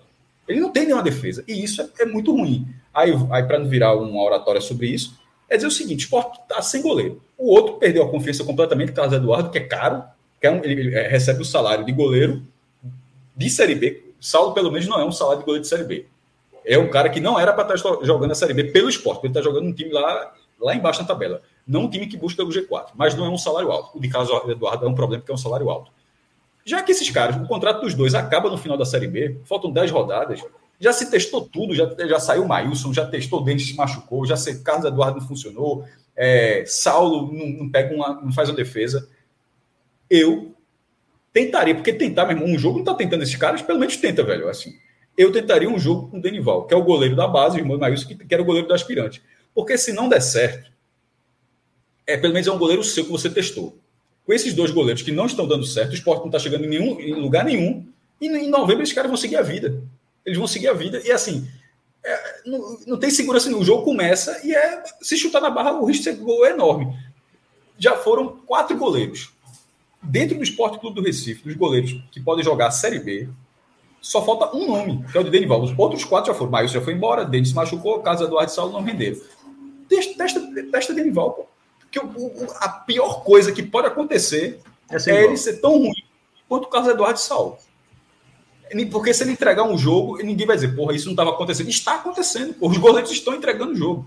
Então, assim, ele, pior do que isso, ele não vai ser. Só você pegar a bola e jogar para dentro. Se ele não fizer, se ele não fizer isso, é, se ele não fizer isso, ele não vai ser pior do que os outros caras. E, e, e, e por outro lado, se ele for minimamente, a, a torcida vai abraçar, porque a torcida já está de saco cheio desses goleiros atuais, vai abraçar, porque tem a condição, um cara da base, irmão de Maílson, um cara com condição, vai ter, ter todo o um entendimento em relação à calamidade que é o goleiro, que é, que é a questão do gol do esporte, e acho, eu acho que até a paciência seria um pouco maior. E se esse cara render, você faz um goleiro render. O esporte ganhou quase 3 milhões de reais com o Maílson. O esporte não vai ganhar um centavo com o Carlos Eduardo. É, é capaz até o contrário, é capaz até de daqui a uns meses aí. Se, bem que a turma está pagando, né? Hoje em dia o esporte começou a pagar. É, é, é, mas assim, ganhar não vai. Não vai. Então, assim, eu testaria. Porque, tirando isso, vai só. Não tem confiança. Vai jogar o cara, joga na ilha, é menos exigido, beleza, passou em branco. Aí vai, porque o outro time chutou. Vai fora de casa, chuta a bola na barra, gol. Chuta é a bola na barra. Tem sido assim, pô. Tem sido exatamente assim. E sobre Saulo, Saulo veio naquela leva de jogadores que não foram inscritos, né? Teve esse agravante aí, que o esporte não registrou no, no Brasileirão. É, alguns foram embora, mas ele ficou aí, sabe-se lá por quê, não sei se porque não, não conseguiu outro clube, deixou aí, e foi ficando, foi ficando, como terceiro goleiro, naquela de, ah, a gente tem Maílson, não, não vamos usar, acabou indo para o aspirante, perdeu a posição no aspirante, com falha no aspirante, perdeu para Denival, o irmão do Maílson, e, e tá aí, né? E, assim, a confiança zero, e assim, eu vejo muita gente falando, ah, mas pode queimar Denival, mas assim, meu amigo, 10 rodadas, não vai... Denival tem que jogar. Denival tem que jogar. Denival precisa o que jogar. seria queimar Denival? É, eu também não ele entendo. É, pois Sim, é, ele vai, vai, testar. Veja só, ele vai testar, pode levar, ele pode levar gol por só. É, é, o que é melhor, então, é, é, é, primeiro, é um, é um cenário bem um si, né? Pode queimar Denival, beleza. Pode não queimar, mas e se não for isso, é o quê? É, é, continuar jogando, jogando sem goleiro. Quando eu digo jogando sem goleiro, é jogando sem goleiro de um time que briga pelo G4. Repetindo, eu estou deixando bem claro para não diminuir ninguém assim, mas porque Saulo não é um goleiro do time que briga pelo G4. Ele poderia estar rendendo na parte de baixo da tabela até divisões abaixo. Mas naquela posição que o Sport está, ele não estaria ali nunca. Nunca. E Carlos Eduardo, que poderia estar, infelizmente, tecnicamente, ele, ele, ele foi uma calamidade. Assim, e, e, assim, tem exemplos recentes, né? O próprio Maílson não entrou no melhor dos mundos preparado de forma alguma. O Maílson entrou numa fogueira absurda. Uma Série A ainda no nível bem maior para substituir Magrão lesionado. Foi até Magrão lesionado, agenou tomando gol de tudo que é jeito. Aí entrou o Maílson e deu conta, né? Então, é, assim, agora eu acho que a chance de Claudinei mudar para Denival, eu não tenho essa muito É, isso é o mundo real. Ótimo. É, a gente falou isso tudo. Por isso que eu acho, é. que o Lucas acha. É, semana que vem, Saulo. Ou o Carlos Eduardo. É, vai dizer que está no treino, vai dizer que acompanha, enfim. Não, mas assim, acho e outra coisa, eu não estou dizendo que Denival é um puta goleiro, não. Essa não é a questão. Isso aqui. A gente cara... sabe, né? A gente não sabe. Você estudou a microfonia? Foi, foi aqui? É. Foi algum lugar aqui, enfim, mas parou, graças a Deus. Não faz a menor ideia do que poderia ter sido. É... Ninguém está dizendo que Denival é um goleiro excepcional, não é essa a questão. A questão é que as outras duas opções estão esgotadas. As, as opções estão. O que o esporte pode fazer é só, beleza, bora. Não vai jogar fora de casa, assim, sei lá é tentar outra coisa. Porque se não tentar outra coisa, vai tentar o que não está dando certo. E, e, então, é, dito isso, pra... Saulo está entre os piores da partida. Destaque negativo. Vamos lá, rapidinho. Só para é, eu trazer aqui informação, Pedro Paulo Fonseca voltou aqui no, no, no, nosso chat e disse o seguinte: você paga pelo número de caracteres até 50, 10 e 90, depois 27,90. Por isso, Ou seja, eu vi N vezes. Meu irmão, ainda bem, tô ficando maluco, não, pô. Ainda não. Eu já tinha visto esse 27,90. Eu sempre me chamava, nunca tinha me dado conta que poderia ser isso. Disse, por que alguém. Por que 27,90 assim? Cara poderia ser 27,89, mas por que tão específico? Ótima explicação. Por isso. Por isso, ótimo. E é Lucas Medeiros também mandou um superchat aqui de cinco reais. Eu vou deixar para você, ó. Alagoas do Norte, maestro. Apanhou muito esse ano, viu? Veja só, o Sport jogou. Assim, não, na Série B, né? Porque o Sport tirou os dois na Copa do Nordeste, né? Tirou o CSA nas quartas e tirou o CRB na semi. Aí os Alagoas devolveram na Série B. Porque dos 12 pontos que o Sport jogou, fez três. É, perdeu do CSA lá e venceu aqui, e perdeu do CRB lá e Lô. E o Náutico, é, o Náutico foi o contrário, né? O Náutico deu lá e Lô no CRB. O Náutico é, ganhou do CRB lá e, e, e aqui ganhou. contra o CSA, eu acho. E, e contra o, então o Náutico fez 7 pontos. O Náutico fez 7 de 12. Foi. E o Sport fez 3 de 12. 3 de 12. Ah, veja só, na Série B é Lagoas do Norte. Na Copa do Nordeste foi Pernambuco do Sul. Pronto. Foi, pô. Tá é um, é um do outro. Pronto. Vou passar agora. Vocês já, já começaram a entrar né, nas análises individuais, já, mas assim. Então, top 3 do bem do mal? Vambora? Só para fechar? Para mim, um quarteto, viu? É, Saulo, é, Kaique, jogador insuportável de acompanhar. Cara, que é impressionante como ele sempre está no, nos negativos. Né? É. Não é nem má vontade dele só, porque é. eu, consigo, eu, consigo ver, eu consigo extrair dois lances positivos dele, porque o, o jogo que ele dá o passe errado que eu descrevi, ele tem um mérito que ele ganhou, se antecipou. O outro chute que ele perde cara a cara, ele tem um mérito que ele estava atrás da linha de impedimento, ele poderia estar impedido, Sim. e conseguiu avançar, ficar cara a cara. Mas não adianta ser só isso. Assim, pô, cara a cara, assim, nunca acertar o que eu já falei. O cara nunca tem um gol de algo que define. Os gols que o cara tem é 4x1 pro Sampaio e 4x1 pro Ituano. Isso não adianta de nada, pô. o cara tem que fazer um gol que vale alguma coisa. E, e não sai. Esse gol é muito difícil de sair. Então, é, e, e, e, ele não teve, embora ele, tenha, ele venceu, na, ganhou na velocidade desses lances, mas os, os, outros dois que entram depois ganham muito mais. O Sport passa a ter um, ser um time muito mais ágil sem ele. É, então, Kaique está, é, já falei de Saulo, já descreveu o Saulo. Hernandes, esse foi é, é, que é o lateral esquerdo, porque de última hora o Sport perdeu o Sander. Então o Sport da zaga, que era uma boa zaga, era uma ótima zaga, na verdade, uma zaga que tinha menos de um gol por jogo na Série A. E o Sport tinha essa zaga. Não tinha Maílson é, vendido, Thierry machucado e Sander. Aí fala, pô, e Everton também? Sim, mas Everton com Eduardo, acho que até Eduardo até melhor do que Everton. Mas assim, perder, perder Sander de última hora foi ruim, até porque o que entrou no lugar dele deixou um espaço e não acompanhou o lance do segundo gol do, do CRB. E o último, pela primeira vez, Wagner Love. Porque é, como um assistente ele trabalhou ele ajeitou a bola, faz, Denner, ele mandou travessão, a bola chegava ao quadrado, ele conseguia tabelar. Isso tudo aconteceu. Mas ele teve duas chances excepcionais e mandou para fora. Uma no primeiro tempo, quando ainda estava 0 a 0 na, na, na entrada, assim, na, quase na linha da pequena área, ele pegou, dominou, chutou para fora. E uma do uma no segundo tempo, quando está 1 a 0 ainda, que é, é que foi, foi incrível. Logo no começo, um chute, um chute da esquerda, ele na cara da pequena área com barra vazia, ele bate chapado e a bola vai para fora. E assim, então, é, mesmo com. É, pô, ele vinha elogiando, ele vinha sempre dos destaques. Mas dessa vez, ele acabou sendo uma peça porque a, a, bola do jogo passou pelo pé dele também, tá? Passou pelo pé de Kaique, passou pelo pé de Kaique. Kaique tá entre os piores. Não faz sentido dizer que passou do pé de Kaique, colocar Kaique e não colocar Love, porque a bola do jogo também passou no pé de Love.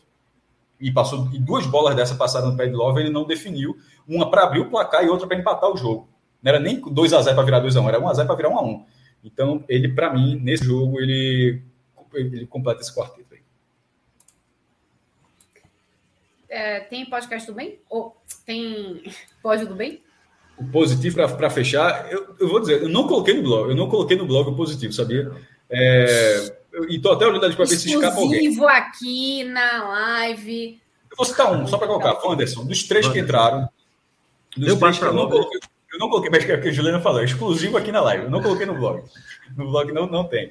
Mas, para citar um, que eu acho que é justo, é o Wanderson. De todo mundo que entrou, ele foi o jogador que, que tecnicamente conseguiu melhorar o esporte assim, na, na criação das jogadas, para ter até um volume de oportunidades, mas continuar desperdiçando. Deixa eu só trazer aqui um comentário que eu acho que casa direitinho o que você falou agora, maestro, de, de Beni Blanco dizendo aqui: Love virou hate. Ainda não, não. É, é, é a piada é boa, mas. Para hoje, né? só, pelo menos. É, é, hoje. É hoje, mas hoje ele foi mal. Mas até aqui eu acho que ele vem tendo um desempenho muito acima do que eu esperava. Inclusive, como eu já disse, fisicamente. Ele joga todas as partidas. Tipo, não é um cara de 38 anos que sai aos 15 do segundo tempo, não. Ah, você, você acha bom ter, ter esse cara rendendo 60. O cara joga os 90. Então, é, é, acho que é, é só por que, que, que, hoje não vire o comum. Aí vai, vai ser uma merda. É. Mas se hoje foi a exceção, tá ok. Vai lá, Lucas, seu pódio do bem e do mal. Pode emendar os dois juntos, se é que você bota alguém também no pódio do bem. Enfim, bota contigo. Vou fechar esse quarteto aí do, do mal, porque acho que, assim, começando por Love, Cabral até citou na transmissão que os números né, de Love, um gol e uma assistência até agora, mas até fiz a ressalva de que se os companheiros aproveitassem a, as assistências dele, né, poderia até estar melhor. Hoje, Exatamente. Deu uma, né?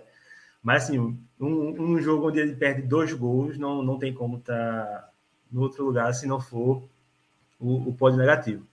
Assim, muito. As duas chances, e já teve uma que é, acho que é pouco depois que o Porto toma o gol, que é Fabinho cruza. Quando ele vai chutar, demora muito para chutar, o zagueiro do CRB toma a frente. Então, para mim, tá com certeza no, no pódio negativo. Kaique, mais uma vez, já pediu várias músicas, né, por estar presente no pódio negativo. É, é um cara que só Claudio entende a titularidade dele. Acho que não dá, não dá. Ele, mas Kaique tem cinco gols. Assim, de render ponto mesmo, ele rendeu um ponto, eu acho, as contas. Foi o jogo contra o Naldo. Porque gol contra o Tom Bense, aliás, contra o Ituano, tomou quatro, esporte. Contra o Sampaio Correia, tomou quatro, esporte. Contra o Cruzeiro Aí, também? Qual foi o outro? Cruzeiro, Cruzeiro tomou a virada e contra, contra o CSA estava 2x0 já pro esporte. Ah, ele, é, é, ou seja, ele deu um gol e uma vitória, mas de um gol é, que. É, não mudou nada. O único gol que valeu alguma coisa é o do Cruzeiro. Porque ele chegou a abrir o placar e o esporte Sim, abriu o placar, verdade, verdade, verdade. É. Não, mas perdeu, mas não rendeu ponto. Mas rendeu ponto. Um gol que rendeu ponto foi o do Náutico. Só isso. Pois é, então. É muito assim, pouco, né? É muito pouco para um cara. Repito novamente, um salário alto para a Série B, contrato até 2023. Assim, a direção de, futebol do esporte cometeu assim, erros assustadores esse ano, mas esse contrato o Kaique até dezembro de 2023 é, assim, é, inexplicável. É inexplicável. Assim, é, inexplicável. é, inexplicável porque ninguém minimamente. É... Pô, o cara olha assim o negócio, mesmo que fosse assim, qual o preço, mesmo que Dalpozo tenha pedido de joelho, já tivesse pedido de joelho no milho, que ele gosta, que foi Dalpozo, ele gostava muito do futebol de Kaique, eu vou lá no ABC na ABC, tivesse pedido de joelho no milho, por favor, esse jogador vai me dar o acesso, aquele negócio, tipo Gentil Cardoso, né? Acho que é, não, foi Gentil Cardoso, me dê a Demi que ele, ele darei o campeonato. Eu acho que é, acho que a frase é, é essa. Com, com Gentil, não, Gentil Cardoso com Fluminense, que eu acho que tem o Vasco. 56 é uma coisa. É, 56. É um, é um, acho que é um ano desse aí. Se me der a Demi, que eu lhe darei o campeonato. É uma, é uma, é uma frase bem clássica do futebol carioca. Não era exatamente isso em relação a Kaique, mas mesmo que tivesse acontecido isso, eu, eu, eu vou dar o acesso, se você me trouxer Kaique. Mas aí você olha o histórico de Kaique, você vê o preço, o esporte liso, você vê tudo e fala. Onde estava Kaique, o mercado que Kaique estava. Bora tentar com outro, dá outra sugestão aí que a gente vai. Essa, essa sugestão tá cara, meu irmão. Porque assim, não dá. O esporte se comprometeu muito. Muito, muito. Dois anos com 130 mil se comprometeu demais. E isso tem que sempre pesar. Porque se você o jogador, um dos ou jogador mais caro assim, não render tão pouco, que repito, se cair, se cair que fosse um jogador no sarrafo de 30 mil reais, que, pô, 30 mil reais é mais do que todo mundo ganha aqui. Juntando o salário dos três aqui, não dá 30 mil. não dá nem 30 mil, mas tá mais dentro, é, juntar tudo aqui, a gente chega nem perto de 30 mil reais. Mas estou falando mais dentro do futebol. Não, não é verdade? Juntar todo, chega nem perto. É, não, é que, não é que bata 30 mil, chega nem perto. Então, assim, mas no futebol, 30 mil reais não é um bastante. Fechar aqui 10, 10 para cada um, tá fechado, não, assinado. assinado. 10 para cada assinado. Mas assim, se você pega é, no futebol, 30 mil reais não é um jogador que você pô, esse aqui é, um, é o valor de um atacante de destaque de um time que briga pelo G4. Não é, não é, tá? Então, se ele entregasse o que ele entrega custando 30 mil reais, a avaliação seria completamente diferente. Ó, um jogador barato que veio ainda já fez cinco gols. O cara fez cinco gols, arrumou um pontinho, um cara esforçado. Esforçado ele é. Ninguém nunca vai dizer que o cara é preguiçoso, ele é esforçado. Mas toda a limitação técnica que ele tem, a gente fala, ó, mas a limitação técnica, mas é barato. Mas a limitação técnica que ele tem, pelo preço que ele é, aí não dá. Não dá. É, essa, a, análise, a análise dele é mais severa, porque o, o custo dele é maior também. É, isso é, é, é por isso que é feito dessa forma. E pela sequência que ele vem tendo, né? Assim, com todo treinador. Sim. Só o Lisca mesmo que botou no banco. Então, para fechar. Eu queria também... só por favor. Eu é, só, eu só queria realmente destacar a, muito bom, muito bom. a cabeça maravilhosa de Minhoca, porque fazer um, um, um, comentário desse, ó, Wagner Love, Kaique Death e Saul Robot. Deixando, a, a, inclusive, como sugestão, Love, Death and Robots na Netflix, já que é, é, é essa referência de Minhoca. Série é uma, Momento Agamenon, série excepcional, anima, animação, episódio curtinho. Patrocina a gente na Netflix. Ah, aí, veja só, aí, esse, é, aí eu já nasci mais esses 10 conto, não, viu? Aí eu segura aí, que vai demais. Mas calma. Calma aí, que vai demais. A, não, a, gente já tá, a gente pensa sempre para é. crescer, não é mesmo? Ou, gente... Na verdade, todo mundo ganharia 10 conto. A Netflix, ó, chega aqui, todo mundo ganha 10 conto agora. Tá, tá fechado aí. Tá, assinou todo mundo, é, tá, tá fechado. Ok. Tá certo. Pronto, mas a deixa aí como sugestão. Ótima série, Love, Death and Robert. Sobretudo o cara que tá com a cabeça inchada, meu irmão. Levou um né? fumo, um fumo hoje. Anotei aqui, mas... Anotei é? Não, veja só. É excepcional. E são episódios curtinhos. Todos eles, é, todos eles em universos fechados. Cada um tem seu universo. Dura oito minutos. O cara olha lá, uma animação muito bem feita, história muito legal e tal. A, a, amarradinha. Enfim, fica a dica aí. E muito bem, acho que a gente já tá é, só fechar Lucas Se Hernandes. Encaminhando. Pronto. Lucas, Lucas Hernandes e, e, o meu goleiro aí que não, não defende nenhum. Teu goleiro, meu goleiro não, pelo amor de Deus, quero outro. De Claudinei. goleiro Claudinei, é isso. De Claudinei. Agora, mençãozinha rosa também. Nada, contra, nunca sei, meu irmão, nunca nem contra o meu profissional. Nada. Zero. Essa análise é sempre do que é para o esporte. E para o esporte, assim, o nível dele que ele está entregando não, é um tá, não era para estar tá naquele momento. Agora o profissional está fazendo eu sempre respeito o máximo possível. O cara está fazendo o melhor que ele pode. Se ele não pode melhor do que aquilo, a culpa é de quem trouxe, achando que ele poderia entregar mais do que aquilo, mesmo com o mundo do futebol dizendo que não poderia. E ainda manteve, né? Agora a mençãozinha roda para Fábio Alemão. Está suspenso, inclusive, para quarta-feira. Okay. Vamos ver se quer de volta. Mandar só. E do CRB, destaco o tal Anselmo e Emerson, tá? Só para passar a batida aqui, os destaques do CRB: Anselmo, Ramon e Emerson. Anselmo, um trabalho Ramon, da porra. inclusive. Não, é, cadê o Já... gol? Ele participou, participou do outro depois. Ó, oh, o Raul Paz está pedindo para você repetir, por gentileza, maestro, o nome da série. Love, amor, death, morte. Vai que minha pronúncia é uma merda. E tá Roberts tá e Robo. É, love, Death. E, e é, Roberts é até um mais, é um símbolo de, símbolo, símbolo de mais. É, e é da Netflix.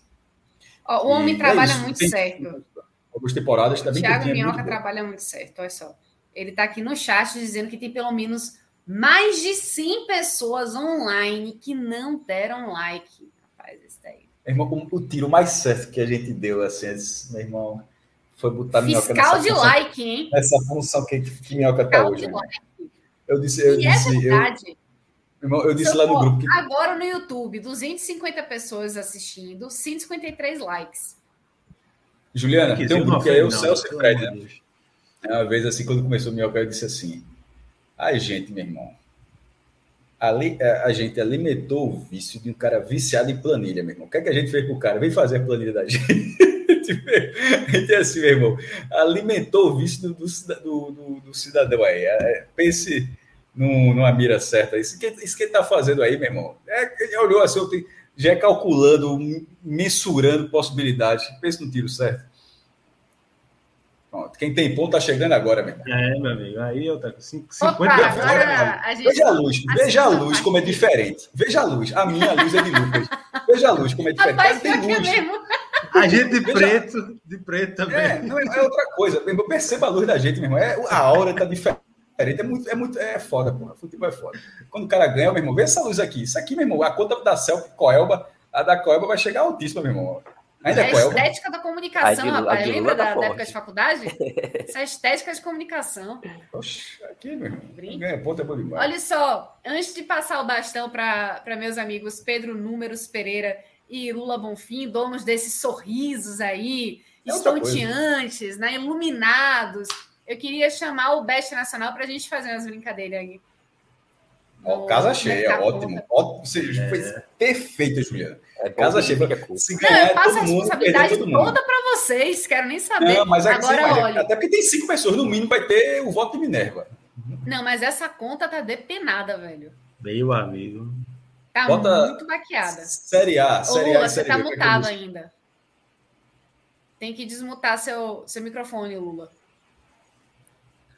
A, a, a nossa situação melhorou um pouquinho porque esteve pior do que isso aí, velho. Esteve não, tá foi, foi eu aqui, jovem. Foi, tô, pode voltar com o programa. A oncinha no Náutico que, que Fred colocou, é, tava não, não sei o que, onça no Náutico, e no final era, era peixe. A gente, aquele, aquele número cresceu porque eu acreditei. Eu botei 50 no Timba. Olha ó, a vitória aí, ó. É. É, é, não estou mentindo, não. É o, verdinho. Agora esse vermelho esquece. Esse aí, meu irmão. Não, esquece, esquece. Isso aí, isso aí foi. Isso aí foi, foi do mal, isso aí, só para. Nem, nem lembro. o Vasco. Nem lembro mais. Se, cadê a Série A? Série A e Série, Série A tem Fortaleza. Veja só, a dupla, assim, é, vai dar tudo errado. É vitória do Flamengo e vitória do Fortaleza. Isso fica quanto? Ô, ô maestro, rapidinho. Eu tenho que falar esse, esse, comentário aqui. Lucas Medeiros, trazendo aqui, ó. Lula tá mais fino que assovio de sagui. tá mais Maravilhoso. Um pouquinho, né? eu, eu sou, eu, tu sabia, Juliana, que eu sou uma pessoa horrível para perceber esse tipo de coisa. Celso, uma vez, perdeu 18 quilos. Aí, eu, eu, quando ele falou isso, eu olhei assim: quanto? Não, 18, como? Mas como assim, como, porra? Como assim tu não tá notando, não? Eu fiquei olhando assim, como é que. Eu não consegui notar que. Pô, mas é só olhar a bochecha, velho. Mas eu não Olha só. Convive, convive eu tanto enfrento que... muito isso, viu, Cássio? Eu enfrento muito isso porque eu perdi 29 quilos agora. Nossa, você tá mais magro, o rosto tá assim, ó. Tá ficando assim, ó. É, é isso. Mas as pessoas que convivem, convivem comigo no dia a dia olham assim pra mim, é sério? Você perdeu 29 É a mesma coisa. Aí eu, é. A mesma coisa, uma zorra, né? Não, eu, eu sei disso, Lula, sabe por quê? É porque nós dois somos muito bochechudos. E aí, quando a, a parte da, da, da cachumba, né? começa a diminuir, isso significa que a pessoa já perdeu quilo pra porra. Isso quer dizer que a última coisa da gente que emagrece é o rosto da bochecha. Então, se isso já está diminuindo também, significa que já perdeu muito peso. Então, parabéns aí pela disciplina. Me, me entregam muito, viu, viu Ju? Porque é, é, eu tenho tanto bochecha quanto papada. E aí, quando você pega a, a, foto de antes e depois do rosto, você fala: caramba, o que é isso, bicho? Isso é o Bahia, porra. Isso é o Bahia. Isso aí. Isso é o... Ó, se meter o Cruzeiro nessa tripla, fica quanto? Opa. Bom, bom. Bota essa beta aí. Olha Não, só, é... o Clisman tá dizendo aqui pra gente, né? Vitória do Flamengo e do Lion. É, essa com o Cruzeiro, né? Não, com o Cruzeiro, tripla. É a tripla. É a tripla. Vai na tripla mesmo? Bota. Aí, bora. Essas duas com o Cruzeiro. 30? Isso é meu irmão, é 100, pô. Vocês estão tirando a minha cara. 100, pode... Vai com calma, cara. 100, 100. Pode... zebra aí não. e a gente perde 100 conto. Pera, é, uma, zebra, ó, uma zebra em qualquer lugar o cara perde, pô. Mas assim... É, é... 100 conto, calma. Não, Calma. pode fechar. Não, veja só, não tô enrolando. A gente vai, a gente vai fazer Olha outras. Só, Beni, Beni Blanco tá dizendo aqui que o Cruzeiro empata com o Criciúma. Aí, paciência. Mas aí, é, pode, pode veja só. Não botou muita fé, não. Pode confirmar. Cássio. 50 mil no Mineirão, meu gente. Tá perto Pode confirmar, meu irmão, pode confirmar. Se demorar, vai ser 150. Uma jogou bem, enquanto o Grêmio. Pelo amor de Deus, bicho. Dá uma dor no coração. Uma zebrinha vai tirar 100 pontos da gente aí. Não, mas vai. Pare, não, mas pare com isso. Não. Agora, outra, um Arara do Ceará. Arara só pelo mal aí. Porque se voltar, volta quase 80 reais, com Ararinha. Pô. Aí sim, é. aí sim. Aí eu aposto. Eu acho assim. Eu acho eu que essa realmente vai ser foda. Mas... Né? E o qual irmão amanhã no Barradão? Como tá? Ih, é... ali embaixo, né? Amanhã tem é... Vitória ABC, hein? Meu amigo. Deixa quieto isso aí, rapaz. O co-irmão. o que eu aprendi aqui, eu vejo, eu sou menino nessa história. O que eu aprendi aqui no Beto Nacional é que de dois para cima é sempre uma ordem positiva. E o, e o co-irmão tá 2,05. Uma oncinha no co-irmão era boa. Onça. onça. Eu, eu, eu, queria, eu queria ver esse jogo do, do Vitória na eu paz vou... do Senhor, meu irmão. Mas aqui tu vai viver a perreada. Bota aí. Rapaz. Eu tô no jogo Mico, tô mico, mico, com mico, mico, mico, Rapaz. mico. Eu não vou me Isso, manifestar. mico, Eu não vou me manifestar, não. mico. Mico é pra brincar, pra A voltar Cássio hoje tá empolgado aí, viu? Veja É. só, Rapaz. O Pedro, você tá entendendo não. Você, você tá entendendo não. que vai Até ser 200 desse reais, até 200 quente, reais eu posso apostar, porque fui eu que botei aquele dinheiro ali. É. Fui eu que vai botei aquele dinheiro. esse telecast amanhã, analisando essas apostas do maestro, maestro Cá- Cássio Zirpoli, vai ser um negócio assim. surreal, Lula, se, perder, se a gente perder tudo que a gente colocou Ou então hoje, você é tipo visionário, né? Tipo, É, sensacional, Não, veja, visionário vocês, não- tal. vocês não estão calculando. Se perder tudo que foi hoje, zerou. Porque o, o que ganhou do retorno foi exatamente 130 reais. Pode colocar na aposta. Por isso que eu Mas coloquei o 100. medo é exatamente isso, zerar. A gente. o medo é exatamente esse. Veja, mas se zerar, eu não mudei a vida de ninguém, meu irmão. Só assim, eu peguei aqui e entreguei a mesma coisa. Kaique, Kaique, aqui, ó, Kaique. Pegou aqui, ó, não era nada, não era nada, e entregou a mesma coisa. É a mesma coisa. E aí, vocês têm alguma sugestão? A minha eu já fiz. Pode, vamos fazer mais uma? Agora é com você. Eu Vou deixar, vou Rapaz. já encerrou aí de. Não, Acho eu tá gostei da, da tripla. E Hum. olha que eu não gosto de triplas. Eu gostei da tripla. Agora, eu, eu, eu só achei sem pesado. Mas eu acho que, que vai dar certo, vai dar certo. Vai dar, vai dar. Aí volta grande. Campeonato, campeonato é, do exterior, da Europa, tem nada que preste, não. Tem Aston United Vai. amanhã. Ah, então, ó, o Obin tá, tá falando bom. aqui pra gente, ó, tem Arsenal, é, tem Man- é, Manchester United e Arsenal. Pô, mas é- esse é foda pra Ele tá apostar. dizendo pra porque o- colocar no Arsenal. Eu já fiquei. Não, mas o Arsenal é o líder e o United tá vindo Não, com não. vitórias seguidas. Eu não acho, eu acho esse jogo Eu não acho extremamente perigoso, na verdade. apostar. Ambos marcam é uma boa. Ambos marcam. Ambos Ambos marcam. é. Gostei. É uma boa.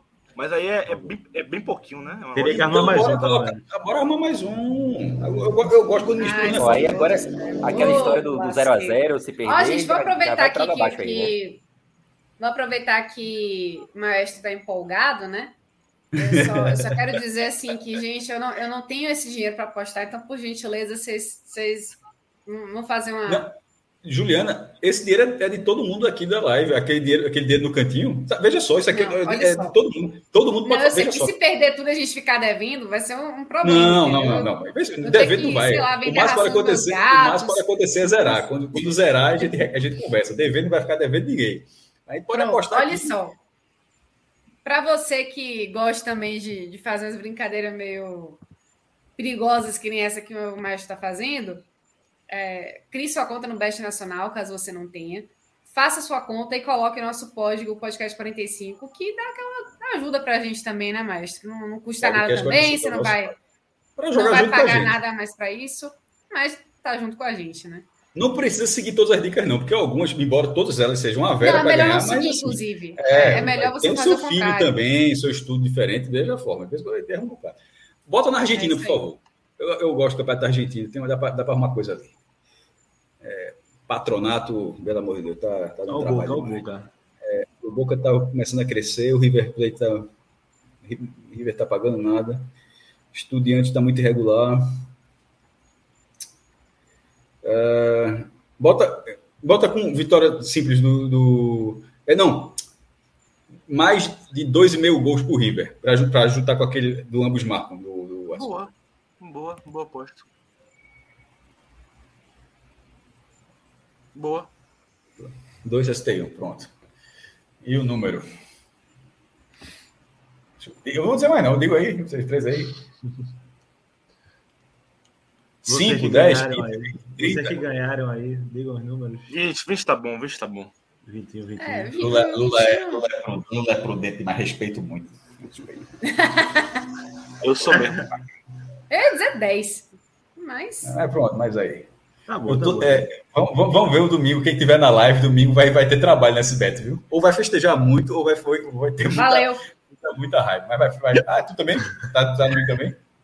Não esqueça das pessoas que botaram o número, não. Ah, Quem foi que colocou? Foi a gente, meu irmão. Vai É, O grupo ganha. Vai, o, grupo, É. o grupo ganha junto. Certo. brincadeira, Tá bom, então. Torcendo para ganhar, então. Bom, é... finalizado nosso recreio, né? Vamos agora passar para análise desse segundo jogo da noite, que foi justamente o jogo do Bahia contra o Tom Bense, né? Bahia que venceu de virada, meio que no susto, né? Inicialmente o Tom Bense por 3 a 1 e, é, Saiu meio sensações assim meio conflitantes né, no, no, intervalo. Teve gente que vaiou, tem gente que aplaudiu. Mas o Bahia foi lá e conseguiu dar a resposta, né? Então eu quero agradecer meus colegas é, Lucas Holanda, Cássio Zirpoli, se quiser ficar aqui mais um pouquinho para. Vou ficar no bastidor, porque eu estou com uma fome. Assim, num, nível. Porque... Vai lá, irmão. Seu pão, que, seu salgadinho. Porque não, é, é, não tenho. Agora que tu falasse, deu até vontade, mas hoje não tem, não. Eu tenho ali na eu sou, eu sou muito influenciável, eu sou muito influenciável nisso aí. Mas hoje, mas hoje não entendi o que fazer. Mas como eu vi o jogo todinho e o do Bahia, aí e começou a live, aí estendeu demais. Enfim, esqueci e vou ficar no bastidor dessa. Saudações ah, aí para a turma que arrumou ponto, viu? Valeu, galera. Um abraço. É. Valeu, então, tchau aí, meninos. Boa noite para vocês. Bom descanso. Pedro e Lula. E a galera aí. Pedro extraiu a perreando essa semana, viu? Atrás de pautas. Mais uma vez. Pronto, obrigadão. Vamos nessa. Vamos embora. Só chegar. Tchau, tchau. Então vamos lá. É, passando a bola agora para meus amigos Pedro Números Pereira e Lula Bonfim, para a gente dar seguimento aí à análise do segundo jogo dessa noite, que foi o Bahia que venceu o Tomense por 3 a 1 de virada, é, depois de um primeiro tempo meio complicado. É, complicado mais pelo resultado que se apresentava, né? do que especialmente do, do futebol desenvolvido ali pelo Tom Bense, pelo menos a minha visão, né? Mas aí eu queria que vocês falassem brevemente o que vocês acharam desse, desse jogo. É, podem já trazer aí o que vocês acharam no primeiro tempo, junto com o segundo tempo, análise geral, porque acho que foi um dos poucos jogos assim que a gente vê que o Bahia teve uma, uma leitura e uma frieza e uma posição emocional é, bastante é, clara, coerente e que trouxe resultados. Claro que também jogando dentro da Fonte Nova, uma Fonte Nova lotada, o, o torcedor tem essa injeção de ânimo, né, para ajudar a cobrar. Então vamos lá. Vou sortear aí, Unidunité. Lula, vai contigo. Ju, no geral, na minha opinião, o Bahia fez seu melhor jogo no ano. Hoje na Fonte Nova. É, o Bahia foi dominante a maior parte do jogo. É, é, é houve assim buracos, é, momentos em que, em que o Bahia se desestabilizou um pouco, mas quando você pega o todo, o Bahia foi muito superior ao Tombense, né? Eu estava falando agora há pouco no Twitter que esse foi o jogo na Série B que o Bahia mais finalizou. E também foi o jogo na Série B que o Bahia mais acertou a meta. Tá? Então, Bahia foram 27 finalizações e, e 10 delas foram na direção do gol, fora as bolas na trave. Né? Fora as bolas na trave. É, então, Bahia fez por merecer o resultado. Inclusive, você chegou a citar é, é, é, a ida por intervalo entre vaias e aplausos. Eu achei que foram as vaias mais injustas que eu já vi o Bahia receber na Fonte Nova. Tá? o Bahia perdia por 1 a 0, mas era uma derrota parcial que, pelo que estava sendo apresentado em campo, era, era muito factível que o Bahia pudesse virar, especialmente com o apoio da torcida. Que aconteceu, tá? A torcida do Bahia apoiou muito, tá? As vaias no intervalo foram uma exceção. A torcida do Bahia, mais uma vez, se comportou muito bem apoiando a equipe. Muito bem gritando muito alto, cantando muito alto, inclusive enquanto esteve perdendo. É... Mas isso também foi, foi ajudado pelo desempenho da equipe, tá? Porque, porque o Bahia conseguiu envolver o assim, em primeiro lugar, o Tumbense não, não foi para jogar, né? Isso ficou claro para mim. Não foi, não foi para jogar. E o Bahia costuma ter muita dificuldade com times que não vão para jogar o Bahia não consegue, em regra, é, é, é, encontrar espaços em times fechados. Mas hoje isso aconteceu e até com uma certa facilidade. O Bahia é, é, é, conseguiu encontrar espaços. Quando teve chance em bola parada, o Bahia acertou as bolas paradas. Isso, isso é muito importante. Eu vim reclamando bastante disso, do, do Bahia não, não, não aproveitar as, bo as bolas paradas, que é o que decide um jogo equilibrado. E jogos equilibrados são regras, são, são regra da Série B. É, mas hoje o Bahia esteve muito bem bolas paradas, muito bem. É, e eu achei que no todo o Bahia mereceu vencer, vencer, vencer a partida. Foi 3 a 1 Poderia ter, ter sido bem mais. É, é, é, quando, quando o Bahia foi por intervalo perdão por 1 a 0 eu estava pensando, poxa, esse jogo tem cara de sair no 3 a 1 o primeiro tempo. Tranquilamente. Seria um jogo para 3 a 1 O Bahia botou duas bolas na, na trave, o Bahia pressionou bastante. É, é, é, muitas chances perdidas.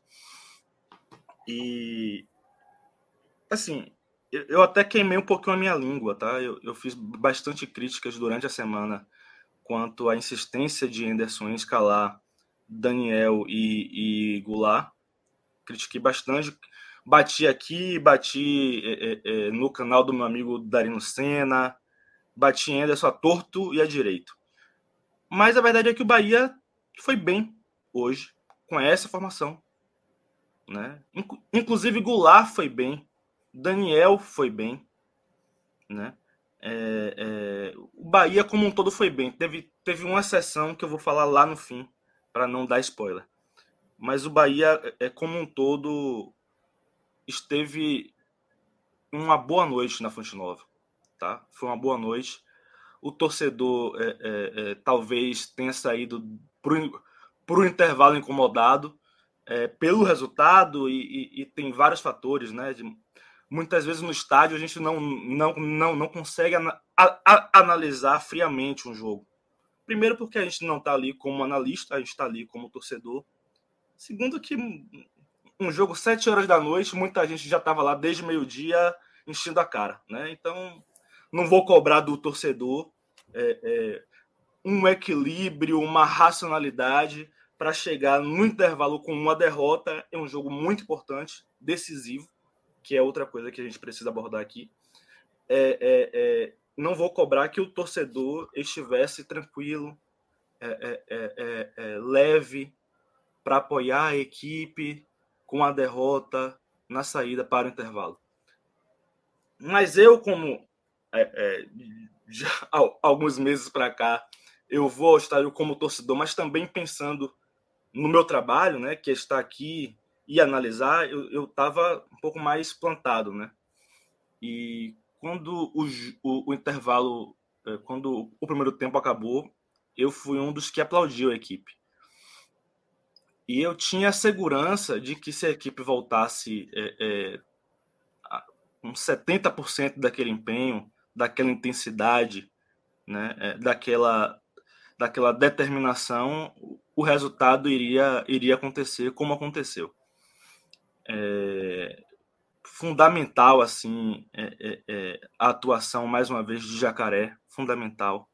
Por mais que ele não tenha tido é, assim, não criou as jogadas do gol, né? Até o gol dele foi foi uma bola debaixo da trave que ele se jogou para fazer o gol. É, mas ele foi muito importante no jogo. Ele, ele acertou mais do que errou, isso é muito importante. A gente bate muito é, é, na questão técnica dele, né? Mas hoje ele acertou mais do que errou tecnicamente. E isso, isso, isso foi importante. É, é uma atuação muito boa de Mugni também. É, um Bahia que coletivamente é, desempenhou o seu melhor futebol, não só na Série B, como no ano para mim. Né? É, eu acho que às vezes a gente precisa. Não que eu esteja criando, criando expectativa para isso ser uma coisa recorrente, tá? Não é esse o ponto, não. Mas às vezes a gente precisa dar tempo para algumas coisas funcionarem. E talvez seja o caso desse modelo com, com, com Daniel e Goulart. Tá? Talvez tenha sido o caso. Hoje foi o dia que melhor funcionou disparado. Disparado. Foi um Bahia muito superior ao Bahia que se apresentou contra a Ponte Preta. E superior também consideravelmente ao Bahia que se apresentou contra o Vasco. E olha que contra o Vasco, o Bahia também foi bem superior ao Vasco. mas é diferente, né? Eu acho que no jogo contra o Vasco era aquela sensação de que a Série B estava empurrando o Bahia para a Série A, sabe? O Vasco foi muito mal. O, o, Bahia foi superior ao Vasco porque o Vasco foi nulo em campo. Hoje não foi só o adversário que, que esteve um, um dia abaixo. O Bahia fez por merecer também. Tá? E isso é, é um pouco diferente. É... E é isso. Eu fiquei assim muito feliz, queimei a minha língua, porque a escalação não foi uma escalação que eu gostei. É... Inclusive, é... a única coisa que eu tinha apoiado foi, foi o que não deu certo, na minha opinião. É, eu, eu, eu vou falar disso depois, eu vou falar no fim, para não, não dar spoiler. É... E as coisas estão caminhando direitinho para o Bahia chegar ao acesso, tá? 50 pontos é, é uma marca importante, não só pelo número fechado, mas é, pela proximidade mesmo que, que as, é, é, é esse número tem dos números que a gente entende como, como chave para chegar ao acesso. Né? Normalmente a gente fala em 62, 63, por aí. Né? Se, for, se forem 62 pontos, faltam 12 e o Bahia tem quatro jogos em casa faltando aí. Quatro jogos em casa, quatro triunfos, 12 pontos. Né? Claro que as coisas não são, em regra, não são assim retinhas, né? Pode acontecer um tropeço, mas aí o Bahia também não, não pode zerar fora de casa. O Bahia tem adversários difíceis agora pela frente e não pode sonhar em voltar zerado para Salvador. Não pode sonhar com isso. É... Mas a, a, sensação é que é, é, é, falta pouco, tá? Ainda falta, mas falta pouco para que o Bahia conquiste o seu principal objetivo no ano, que é o acesso à Série A. Né? Um Bahia que. Um Bahia, um Bahia que aos trancos e barrancos se manteve o campeonato inteiro no G4, mas jogando futebol muito pobre, muito pobre. Hoje, já agora caminhando para a reta final da competição, Bahia jogou um bom futebol. A torcida saiu feliz da vida. É, é, muitas imagens assim, muito bonitas é, é do, do torcedor vibrando, feliz. Isso, isso é, uma coisa que o torcedor do Bahia estava precisando, sabe? É, é, se reencontrar com a felicidade, com, com orgulho de ser Bahia. Ô Lula, é, falando aqui, eu ia falar um negócio, mas eu acho melhor puxar por esse gancho aí que você deixou é, quicando agora. É, falando em imagens é, bonitas, imagens interessantes que aconteceram na Fonte Nova, a gente tem uma imagem aí em massa é, do lance do, do pênalti que Mugni foi bater, que tem gente que é tão supersticioso, né, tão nervoso, que não consegue nem assistir direito. Vamos lá.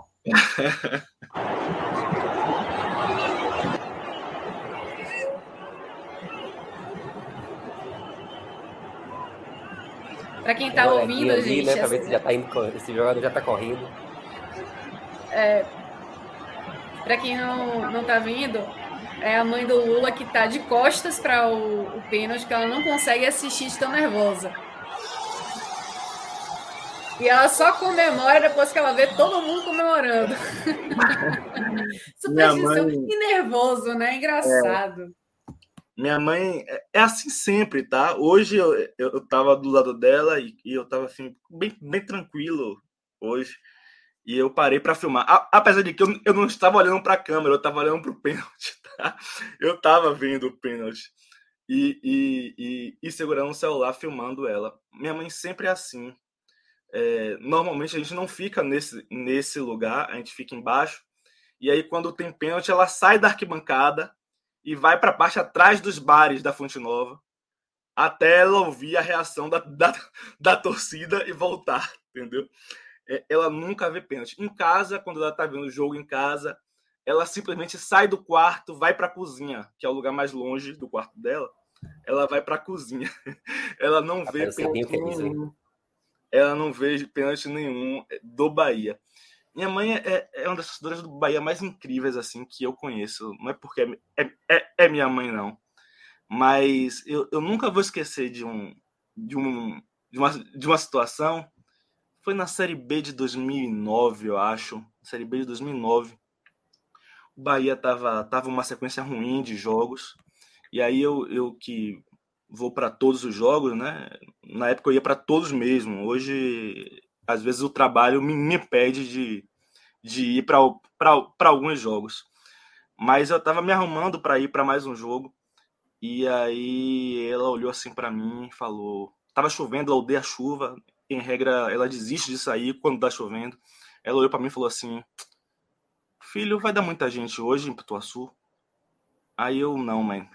Vai dar umas 4, 5 mil pessoas, chovendo, Bahia mal. Não vai dar muita gente, não.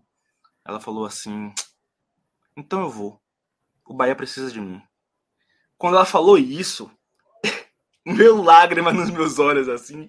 E eu comecei a chorar, porque é, é, é, eu vi ali minha mãe que, na minha infância, não era uma torcedora do Bahia assim como ela é hoje.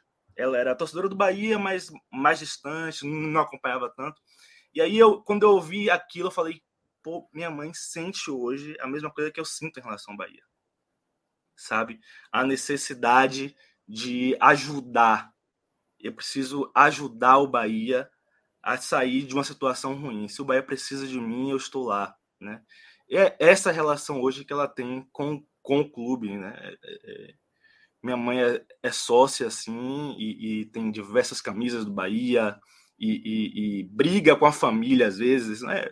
Não é brigar sério, não, tá? Mas é assim, discussão, porque a maior parte da minha família materna é, é Vitória. Ela foi a primeira Bahia da família, né? A primeira pessoa que falou assim: eu sou Bahia e, e todo mundo teve que engolir. Minha família é muito Vitória, Vitória apaixonada, assim, não é? Ah, sou, sou Vitória, não. É, é muito Vitória, tá? Diego de Assis, Donato de Assis. Quem é aqui do, do universo do Twitter conhece essa galera, são meus primos. É...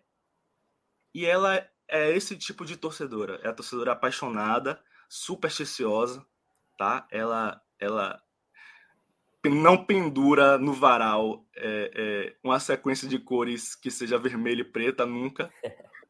Ela tem que separar, tem que separar no varal ah, o, o, vermelho do preto com algum azul, com algum branco. É assim. Ela não veste, não veste absolutamente nada preto em dia, em dia de jogo do Bahia, nada, nem calcinha, nem sutiã nem, nem tênis, nada. Mas essa daí, nada. máximo respeito. É, quando o outro time tá, tá, tá com a bola, ela cruza as mãos, os dedos, as pernas, se encolhe toda assim, ó. Que ela diz que dá azar pro outro time. É esse tipo de torcedora, uma figura maravilhosa, que eu tenho orgulho de, de, de ser filho. Eu, eu não gosto de ver pênalti, não. Mas não é nem por superstição, assim, é, é nervosismo. Mas o pênalti é um negócio muito tenso, assim, velho. Pênalti a favor do Bahia, especialmente. Quando é contra, você já, já meio que aceita o gol ali, né? E o que vier é lucro. Aí eu assisto mais, mais sossegado. Mas pênalti a favor do Bahia, velho, eu fico muito tenso. Hoje eu até assisti, assim, tipo, eu não tenho essa coisa de todo pênalti ficar sem assistir, não. Depende de meu momento ali, se eu estiver mais tranquilo, eu assisto e tal. Mas direto eu fico aí que nem sua mãe, velho. Vou lá pro, pra trás do bar também, ali da Fonte Nova. Em casa a mesma coisa. É Pedro, isso. pode é, tocar então sua análise.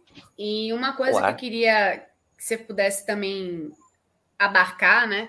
Lula comentou que foi esse o, o primeiro, assim, foi o melhor jogo, né, do, do Bahia, que o Bahia já está basicamente, né, ainda falta, claro, né, encaminhado para o acesso. Faltam 12 pontos, quatro jogos em casa, então fazendo as contas seria o equivalente. E isso deixa aquela aquela ideia, né? Por que, que o Bahia consegue se impor diante de casa, ter essa força, né? E fora de casa, dá umas tropeçadas, umas farrapadas. O que, que falta para o Bahia, assim, na sua opinião, começar a se impor um pouco mais, ou então garantir alguns pontos importantes, né? É, com a mesma, não vou dizer com a mesma regularidade, mas assim, jogando com a mesma intensidade, talvez, que foi hoje. Pois é, Ju. Essa é uma pergunta, assim, difícil de responder. O que que falta ao Bahia fora de casa? Falta, às vezes, acho que falta vontade, assim, aquele jogo contra a Ponte Preta, por exemplo, foi um jogo que a gente terminou de ver a partida totalmente... Parecia que o Bahia estava desgostoso, assim, com, com o jogo, né? Não foi com aquela, com aquela vontade que teve hoje, por exemplo. É... E no momento em que o Bahia sofreu o gol hoje, eu lembrei muito do, do telecast aqui que a gente fez depois da Ponte Preta. Porque a gente fala que o Bahia já vinha na sequência de quatro jogos fora de casa, praticamente sem pontuar, só tinha feito um ponto. Né, aquele empate contra o Londrina, que foi um empate com gol de derrota.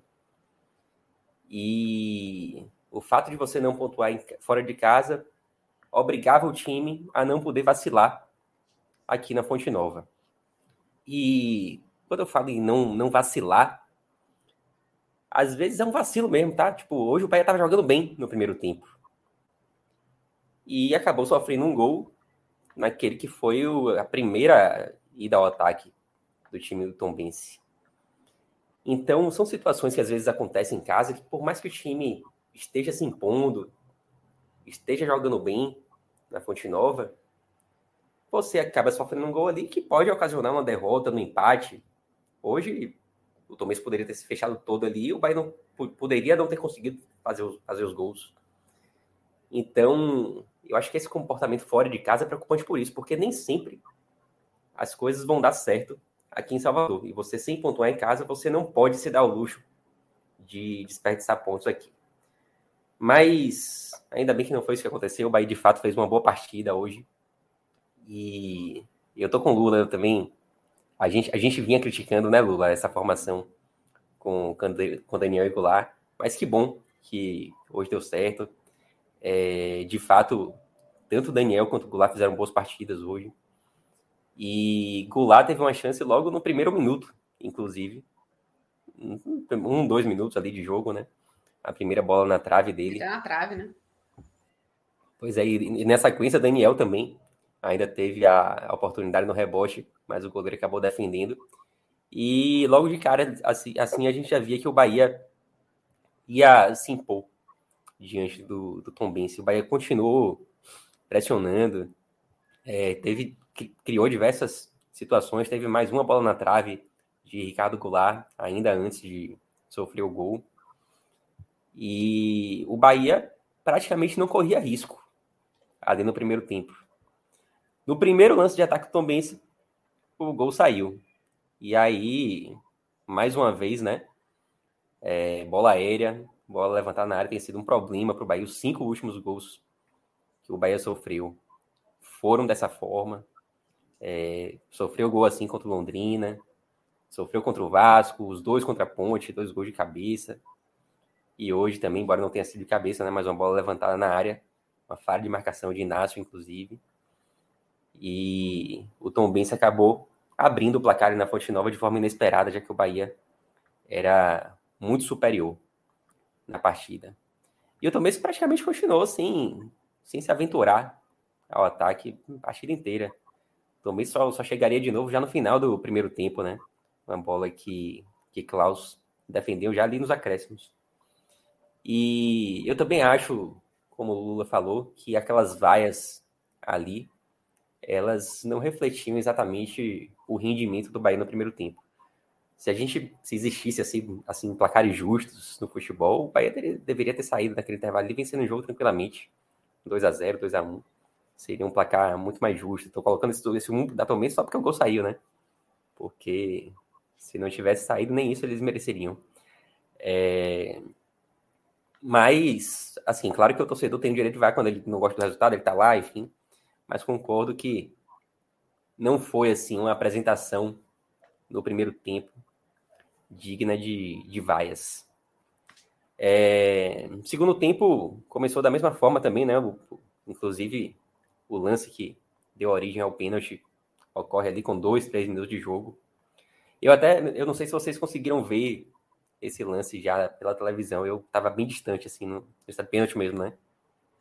Pênalti mesmo. Aí, bateu eu no. tava muito longe, assim, então eu tava do lado oposto. Assim, é no, foi aqui, assim, mais ou menos, que bateu. É, é né, pois é, tipo. eu vi, o que me chamou a atenção, assim, na hora foi a reação dos jogadores, aquela reclamação muito assintosa, eu falei, hum, aí parece que teve, de fato, alguma coisa. E aí, o pênalti acabou sendo marcado depois que a Edna foi chamada pelo VAR, né? Ela não deu pênalti em campo. E depois, na consulta ao VAR, ela acabou voltando atrás.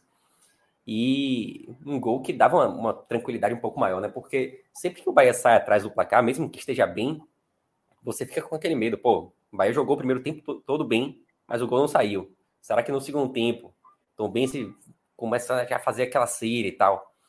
É, você sempre fica naquela ansiedade se o gol vai sair ou não, né? E aí, quando sai ali logo no início do, do segundo tempo, óbvio que dá uma certa tranquilidade. E não demorou muito para a virada chegar, é, aos 11 minutos, se eu não me engano. É um cruzamento de Mugni e Jacaré deu aquele carrinho ali na pequena área. E aí sim, o placar passava a refletir o que de fato estava acontecendo dentro de campo. Né? O Bahia era muito superior à equipe do Tom Bense. E a partir desse gol, o placar passou a ser mais justo. Eu não gosto nem de falar de justiça, assim, né? porque futebol é aquela coisa, né? Mas, de fato, o Bahia era muito superior. E a partir daí, lógico, a Fonte Nova bem mais tranquila, né? Com o placar favorável.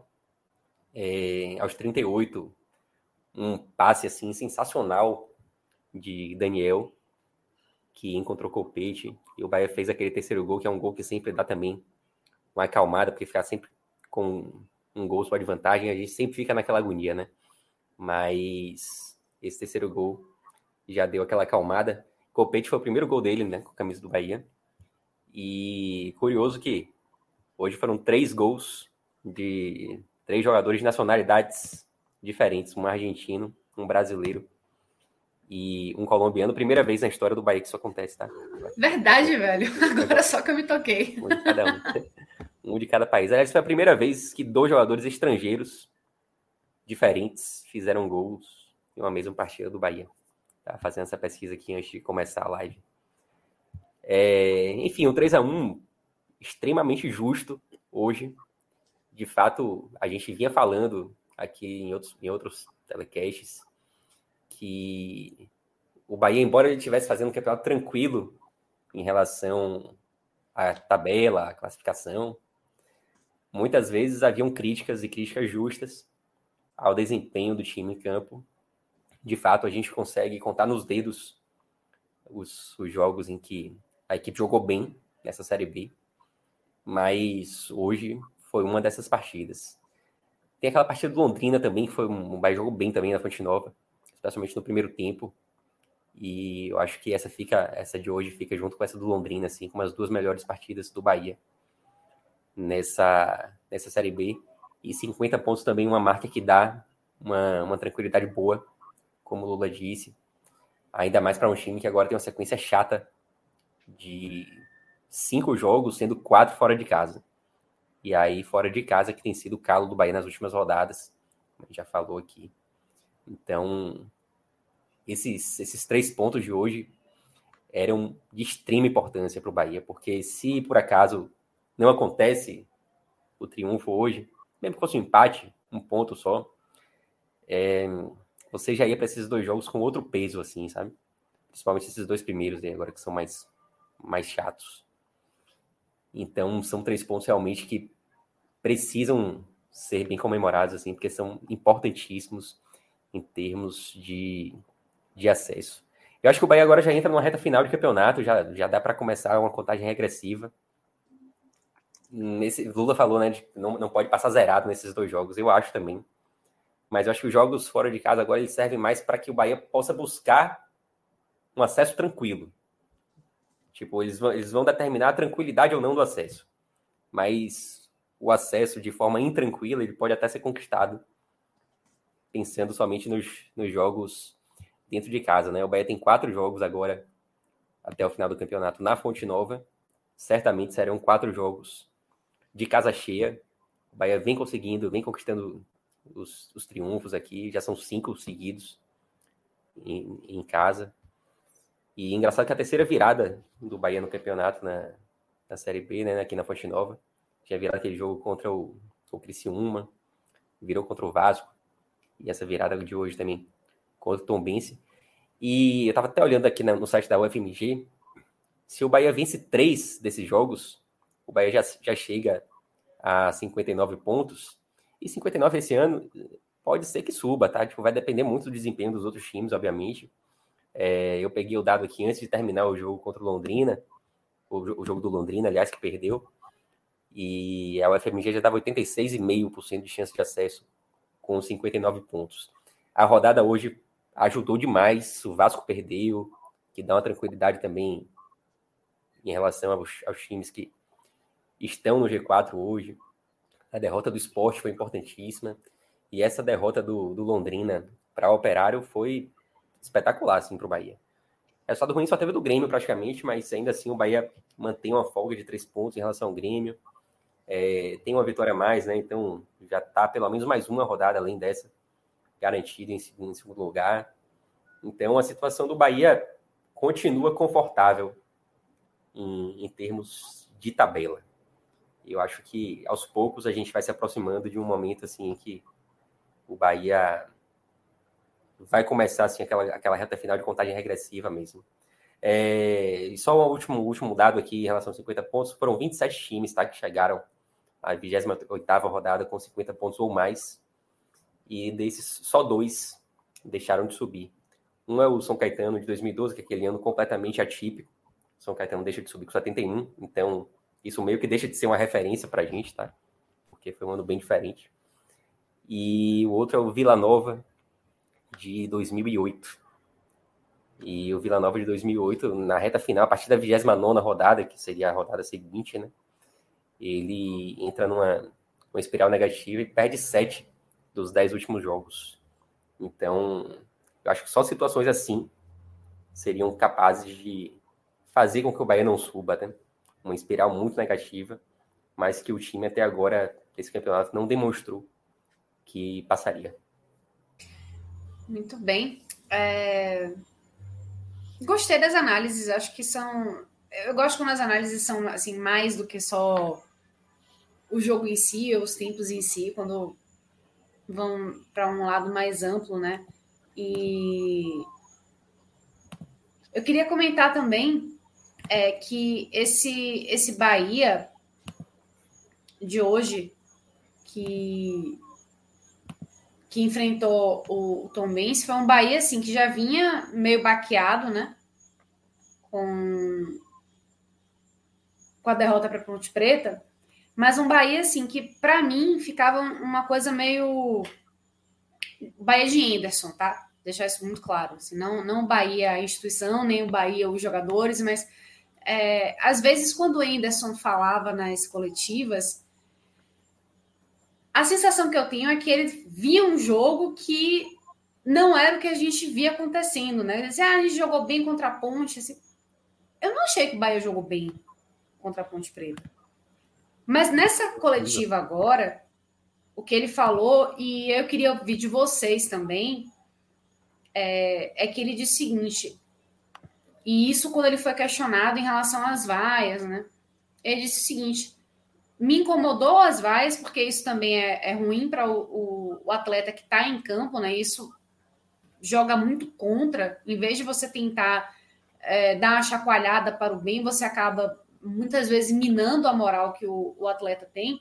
Mas a gente, se você analisar friamente, o primeiro tempo do Bahia foi melhor do que o segundo. Com a exceção, com a, com a diferença que no segundo tempo as bolas entraram e no primeiro tempo não. Eu queria saber de vocês se essa análise dele foi mais para tentar justificar o que. É, se justificar diante das vaias, né? Ainda que o Bahia não tenha jogado mal nesse primeiro tempo. Mas é, vocês concordam com isso? O Bahia realmente jogou melhor no primeiro tempo do que no segundo? Eu, eu acho isso, tá, Ju? É, eu achei o Bahia mais. É intenso, mais dominante, mais incisivo até, é, é, é, mais frequente no primeiro tempo, sabe? Basicamente, durante 25 minutos do, do jogo, foi só o Bahia no campo de ataque. Só. Apenas o Bahia. O Bahia simplesmente sufocou o Tombense no campo de defesa dele durante todo o primeiro tempo. Durante, to, é, durante os primeiros 25 minutos do primeiro tempo. Depois que o Bahia tomou um gol, o Bahia até teve uma chance logo em seguida. O Bahia tomou um gol aos 25, 26. E logo em seguida, aos 27, o Bahia teve mais uma chance clara de gol. Tá? É, é, e depois desse, dessa mais uma chance clara de gol, o Bahia teve um momento de, inse, de insegurança, a torcida cobrou um pouco. E logo depois o Bahia voltou a sufocar o Tombense no campo de defesa. Com exceção da reta final, assim, do primeiro tempo. Assim, é, é, é entre 44 e 48 minutos, que eu vi o Tombense mais no campo de ataque. Tá? É, teve um, um escanteio, uma sequência assim. É, é, isso, mas o primeiro tempo do Bahia foi muito bom, tá? Se base, se uma daquelas bolas tivesse entrado, tá? Uma das chances claras do Bahia se tivesse entrado, o Bahia não seria vaiado no intervalo, não seria. Não seria. Tá? O, Bahia foi vaiado pelo resultado. Só pelo resultado. Porque por bola, o Bahia não merecia ser vaiado. Tá? É, eu também me incomodei com as vaias. E aí, é, é, nisso eu concordo com o Anderson. Eu, eu achei que elas não foram justas, nem um pouco justas. É, mas, é, ao mesmo tempo, é, eu, tenho, eu tenho alguma dificuldade de ouvir as coletivas de Anderson, porque não só ele, né? Eu, eu, eu fico ouvindo coletiva de treinador de futebol e às vezes eu acho que eles veem um jogo diferente. Tá? Eu acho que muito do que eles falam ali, eles não estão falando nem para a imprensa, nem para a torcida, eles estão falando para o grupo, porque eles não querem perder o grupo. Aí tá sempre tudo bem, o, os erros não foram tão graves assim, o time foi bem, tá, tá sempre amaciando, sabe? Eu, eu não gosto disso, e, isso ocorre muito com o Anderson também. É, é, exemplo, contra a Ponte Preta, o Bahia não jogou para mim nada. Nada. Tá? É, é se, se você me perguntar mim quais foram os jogos que o Bahia na competição foi é, é, bem por inteiro, bem, tá? Não foi, ah, o Bahia não foi melhor. Porque, exemplo, contra o Vasco, o Bahia, para mim, foi muito melhor, tá? Mas eu não consigo dizer que o Bahia foi bem o jogo todo. Mas o Bahia foi muito melhor, porque o Vasco não existiu em campo. Não, o Vasco não existiu. O Vasco não foi para a Fonte Nova. Isso é um fato, tá? É, mas bem, eu vi o Bahia contra o Londrina, que foi um Londrina que também não existiu na Fonte Nova, mas o Bahia foi bem, o Bahia construiu boas chances, o Bahia conseguiu se impor. E hoje o Bahia foi muito bem também. Só que a gente precisa é, é, é, ter noção de que isso é exceção, tá? É exceção. O trabalho de Anderson é contestado porque o Bahia tem jogado mal. Tem jogado mal. E isso faz parte do trabalho de Anderson ser ser contestado por isso. É, é, é, é contestado porque, além do Bahia jogar mal, Anderson insiste em algumas coisas que a torcida percebe que estão erradas, tá? E ele mantém, e ele insiste. Isso, isso, isso incomoda, tá? É, mas é, sobre o, as vaias no intervalo, eu concordo sim. Eu acho que, que o Bahia não mereceu aquelas vaias. É, Inclusive, quando, quando eu aplaudi, um, um torcedor olhou para mim, assim, um, um que tava vaiando, xingando, então olhou para mim assim, como assim aplaudindo, não sei o quê? Eu falei, velho, o Bahia jogou bem. Tô apoiando porque eu quero que o Bahia se sinta bem, à vontade, para voltar para o segundo tempo no mesmo ritmo. Tá? Porque eu, eu acredito que no mesmo ritmo o Bahia consegue o resultado. E foi o que aconteceu, tá? O Bahia voltou para o segundo tempo nesse ritmo. Eu só acho que o primeiro tempo foi melhor, porque depois que o Bahia fez 2 a 1 o Bahia baixou um pouquinho o ritmo, tá? Baixou o ritmo. Claro, controlando o jogo ainda. O Bahia controlou o jogo, mas com um ritmo mais baixo. O Bahia tocou uma bola menos, menos vertical, o Bahia foi, sabe? O Bahia tentou é, é, é, segurar um pouco mais a bola. E, e também segurar sem a bola, que foi importante também. Porque, se eu não me engano, até no segundo tempo, o, o, o Tom Benz tem até um pouco mais de posse de bola né, do, que o, do que o Bahia durante o segundo tempo. Mas também não criou grandes chances, porque o Bahia controlou o Tombense, inclusive é, é, sem a bola. O Bahia foi. O Bahia é, fez um, um, belíssimo jogo. Belíssimo jogo. Eu tinha muito tempo que eu não ia para Fonte Nova e, e, e, e, me sentia satisfeito com o que o Bahia apresentou. Porque uma coisa é feliz, né? Eu, eu saí muito feliz quando o Bahia venceu, venceu o Criciúma de virada na Fonte Nova pela Série B com um jogador a menos. Eu saí felicíssimo, eu estava em êxtase, tá? Mas com o futebol eu não estava satisfeito, eu estava incomodado. Hoje eu saí feliz e satisfeito com o futebol que o Bahia apresentou. O Bahia foi. Se, se repetir esse, essa bola até o final, o Bahia vai tranquilo o processo, com a torcida em lua de mel, tá? É, é, é, porque o Bahia foi muito bem, muito bem. Aliás, outro público muito bom do Bahia hoje na Fonte Nova, né? Quase 40 mil pessoas. A média do Bahia já vai chegando aí próximo aos 28 mil. É, no início do campeonato. Excelente para a Série B, né? Excelente. E no início do campeonato ainda havia uma certa restrição ali. Eu queria só dizer uma, uma coisa sobre a torcida. É, além da presença, que isso aí é, para mim, é chover no molhado, porque a história do Bahia mostra isso, a torcida está sempre presente. O Bahia é, é, não tem destaque de média de, média de público esse ano. O Bahia tem quase sempre. O Bahia já foi a maior média do Brasil três, quatro, cinco, seis vezes. Né? E isso é comum na história do clube. É... É, inclusive na Série A, né, tem, tem esses rankings que circulam na internet. O Bahia é o terceiro, atrás apenas de Flamengo e Corinthians na história da Série A.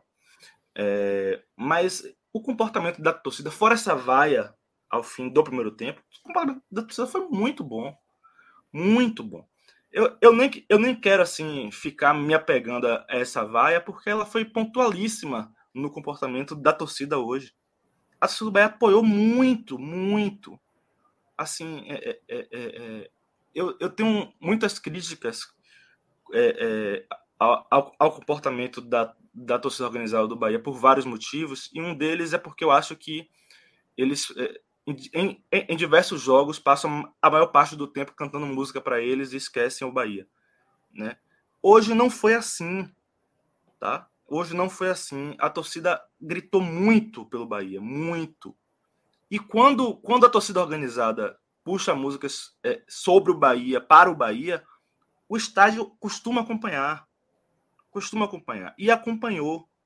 Tá? Então, é, é, é, é foi, foi um, é excelente o comportamento da torcida do Bahia hoje. Claro, critiquei a vaia ao intervalo, mas é pontual. Acho que, que, que, que faz parte. A gente não, não, não precisa construir em cima disso um, um bicho de sete cabeças. Tá?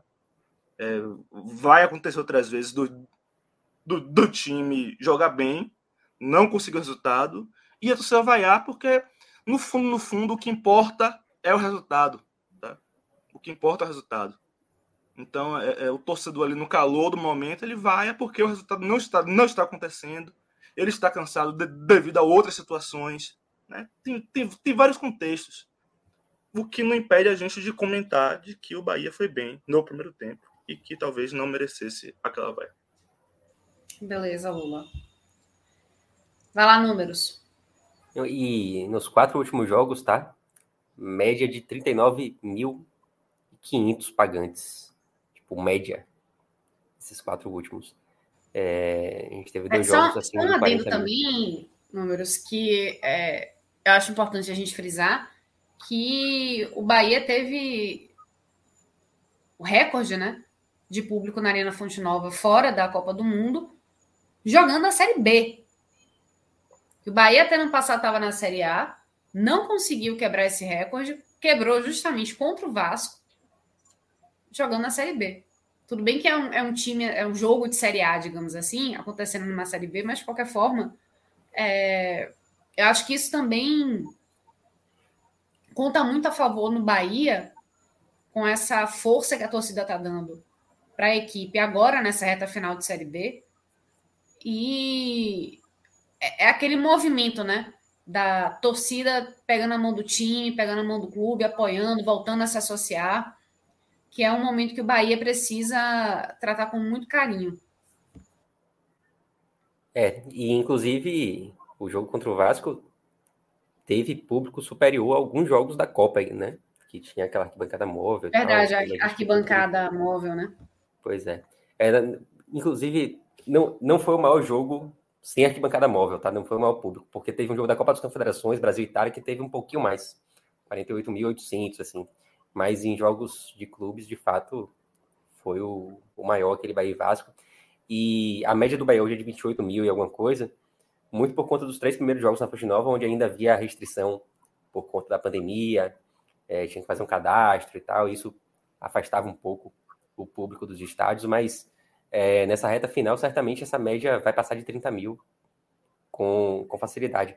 Por pouco que o Bahia não quebrava também uma, uma, uma sequência que já dura. Na verdade, por pouco que não repete né, uma sequência que aconteceu em 2007, no ano da acidente da Fonte Nova, que era de colocar dois jogos seguidos com mais de 40 mil pessoas. É, naquela reta final da Série C de 2007 foram sete jogos seguidos com mais de 40, na verdade, a grande maioria acima de 50, chegando próximo dos 60. E desde então nunca mais houve na Fonte Nova dois jogos seguidos com mais de 40. E por pouco essa, essa lógica não se quebrava hoje, porque deu 39 mil e alguma coisa, né? Mas de fato a torcida do Bahia vem fazendo sua parte, vem sendo assim fundamental nessa trajetória do Bahia na Série B até agora. Pedro, é, é, isso dos públicos de, de 2007, né, é, é algo que, que esteve na minha cabeça durante a semana, porque eu estou começando a ter a, a sensação de que a Fonte Nova, do jeito que ela é hoje, é, é, é, pode voltar a ficar pequena para o que é a torcida do Bahia, tá? É, é, se você pega em momentos que que a cidade era menor. Logicamente, a, a torcida do Bahia era menor. E a gente tinha públicos de 60 mil. Né? Nos anos 90, tivemos 70, é, 97 mil em Umbavi. Né? Nos anos 80, a frequência de 70, 80 mil acontecia assim, com alguma frequência, assim, 85, 86 no brasileiro, isso aconteceu com alguma frequência. É, eu acho que tem uma tendência de, de, de que já estava acontecendo, já estava ameaçando acontecer em 2019, tá? Com, com, com o sócio acesso garantido superlotando, né? E, e, e, e eu acho que já está voltando a acontecer agora. E o que interrompeu foi a pandemia. A tendência é que a Fonte Nova fique pequena. Fique pequena para o que torcida do Bahia para a demanda da torcida do Bahia. E isso me preocupa um pouco, porque a tendência quando isso acontece, quando tem muita gente para pouco espaço, a tendência é que o preço suba. Né? Porque é, é, uma, é, até uma regrinha do capitalismo. Né? Se, se você tem muita procura e, e, pouca, e pouca oferta, o preço sobe. Né? E, e isso me preocupa a gente já, já, já viu agora o Bahia criando setores novos na Fonte Nova, né? E todos eles acima de 160 reais a inteira. Né? Então, é, é, é, talvez algo que seja para o Bahia pensar de é, não sei qual é a não sei qual é a viabilidade disso, tá? Porque eu sei que a Fonte Nova usa aquele espaço para shows e tal, mas manter a arquibancada móvel como fixa durante o ano tá? Não sei qual é a viabilidade. Exatamente o que o Obin está aqui colocando, né? Tem que viabilizar essa arquibancada móvel e torná-la fixa. É. Eu não sei qual é a viabilidade disso, porque assim, a, a Fonte Nova não é um equipamento que vive apenas do futebol do Bahia, né? Tem, tem eventos e muitas vezes ocorre naquele local. Eu já soube que o custo de instalação daquela arquibancada móvel é alto, né? E que não vale a pena você instalar para um jogo e tirar, né? Então, é, é, mas talvez seja viável você instalar por algum tempo, por um tempo longo, e, e, e, e isso atender de, de uma melhor forma a torcida do Bahia, que quer voltar a frequentar estádio em peso. Né? sempre frequentou em grandíssimo número e, e agora tem uma tendência disso voltar. Prontinho. Acho que já podemos ir para análises individuais, barra o, o pós do bem e do mal, é, se é do mal. Enfim, que, é, Pedro, números, começa aí. Manda o seu. Vamos lá, começar pelos, pelos negativos. É, eu acho que. Eu, eu nem queria colocar negativo, mas vou colocar. É, não, não funcionou bem ali na, na direita, tá? Ou na esquerda. E eu não queria colocar ele, primeiro porque ele é muito, muito regular e tal, e segundo porque ele não estava na posição de origem dele. Ele atuou praticamente como um zagueiro hoje, né? Um terceiro zagueiro. Embora ali na, na, na lateral do campo, mas ele pouco subiu ao ataque. E não funcionou legal, assim, tipo, acho que foi o ponto negativo do jogo hoje. Ignacio também esteve abaixo e falhou no lance do gol é, uma falha de, de, posicionamento ali, de marcação. E eu, eu não vou fazer um pódio assim com três, não. Vou colocar esses dois hoje. E para escolher o pior mesmo, aí eu vou usar o critério do, da posição, né? Tipo, vou poupar Rezende e vou colocar Ignácio. Tá com moral, já escolhi ele melhor, melhor em campo algumas vezes aqui, então vou sem, sem sentimento de culpa. Ele tá fazendo uma série B gigante, mas Hoje vou colocá-lo como, como negativo. É, melhores, acho que dá para destacar, assim, algumas pessoas. Eu gostei muito da partida de, de Daniel e Mugni hoje. Mugni, para mim, é o melhor em campo. Mugni é um jogador fundamental. A gente viu contra a Ponte Preta o quanto que o Bahia sente falta de Mugni quando ele não está em campo. E a gente comentava que a não escalação dele contra a Ponte Preta só poderia ter sido realmente por alguma questão física, né? Porque não faz nenhum sentido você optar por não contar com o Mug no meio de campo do Bahia. É, hoje ele foi fundamental, fez o gol de pênalti, é, deu passe também pro, pro gol de Jacaré, fez uma partidaça. E Daniel também, um passe sensacional, assim, no nosso terceiro gol. Daniel fez uma boa partida. A gente falou, assim, dessa dobradinha mais cedo, né? No início aqui do programa, dessa dobradinha Daniel com lá que não tinha dado certo, mas que hoje funcionou. Goulart fez uma boa partida também, não vou colocar ele entre os melhores, mas foi, foi ok hoje. Teve duas chances muito claras de gol. E acho que a gente destacar também Jacaré, mais uma vez, uma entrega assim, sensacional, sempre. Então hoje eu vou fazer meu pódio assim com, com Mugni, Jacaré e Daniel, mas com Mugni como, como o melhor. É, só voltando um pouco negativo, acho que Davó teve um pouco abaixo hoje, mas Davó ele, ele é o melhor jogador de, de ataque assim que o Bahia tem. E ele, mesmo quando ele está abaixo, ele leva perigo, ele, ele cria uma, uma preocupação ali do, do, do, do time adversário. É, eu não vou colocar ele como os piores, não, mas só registrar que ele esteve abaixo do que ele, do que ele apresenta hoje. E só rapidinho, é, a gente falou do, dos estrangeiros, né? Aí Lula aqui internamente ele puxou uma conversa sensacional, assim, me lembrou de a Pet Vale Bianchi, um trio de argentinos que o Bahia teve no início dos anos 40. E eu tava checando aqui, Lula, não, eles não fizeram gols é, em mesmo, uma mesma partida, assim, até porque fizeram poucos gols, tá? Quem mais, mais fez gol desse, desse trio que marcou assim uma, uma época do início dos anos 40 foi a Vale, que fez quatro. A Vale, se não me engano, tem duas nacionalidades, né? É italiano. E... É, é. Italiano se ele, aí, se ele tivesse feito, poderia usar italiano aí para conseguir. É empatar o feito de hoje, né? Mas assim, eu considero ele como argentino, porque o cara nasceu na Argentina, né, velho? Pô, tem que escolher uma. Aqui na planilha só aceita uma. Então, entrou como argentino, mas eles não chegaram a marcar gols em o mesmo jogo, não. Mas foi bom, é... foi boa a lembrança, porque foi, de fato é um trio de estrangeiros marcante. É, eu, eu quando, quando, quando, você falou, eu fiquei com isso na cabeça, eu fiquei.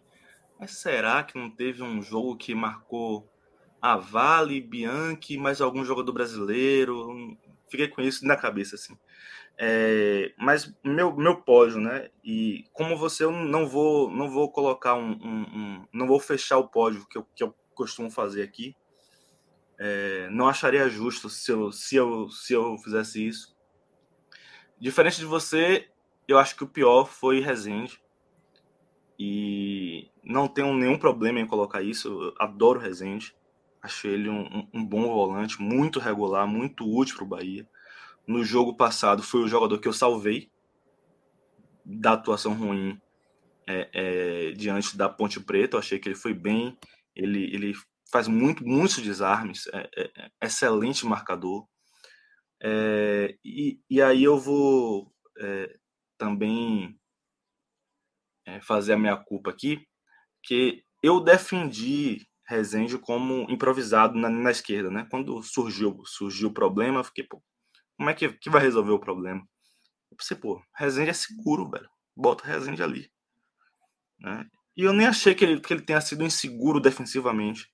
Mas quando o Bahia precisou dele com a bola, ele foi mal. Ele errou diversos passes e, e isso foi regular durante o jogo, sabe? Durante o jogo ele errou bastante com a bola. É, e eu vou colocar Rezende como o pior do Bahia hoje em campo.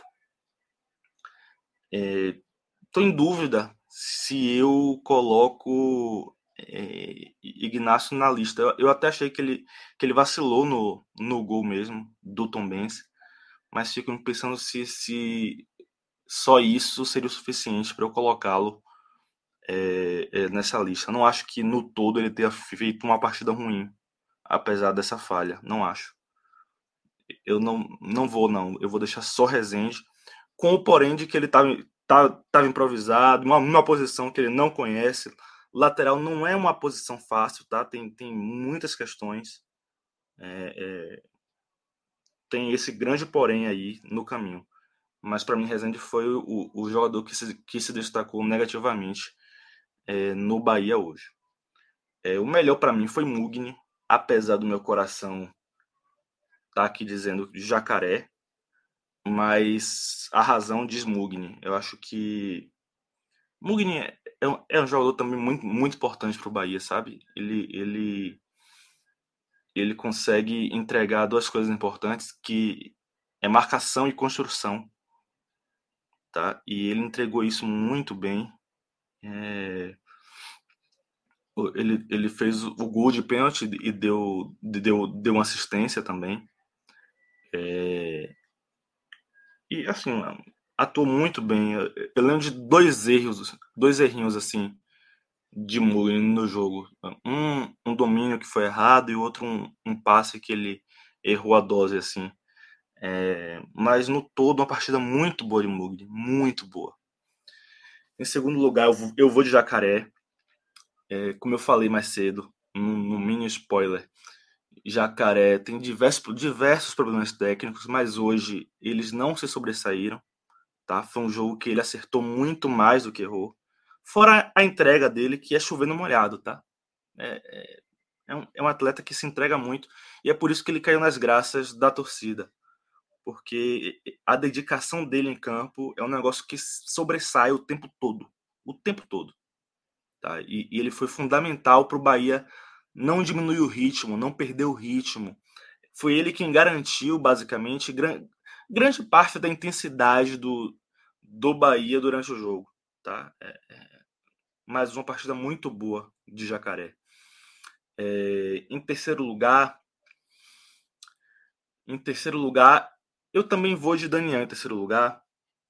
E, e o, o desempate para mim foi a assistência espetacular que ele deu no terceiro gol. Foi assim, um passe espetacular. Eu já estava me irritando com ele no meio do lance, porque ele, ele perdeu assim o passo, voltou um pouquinho.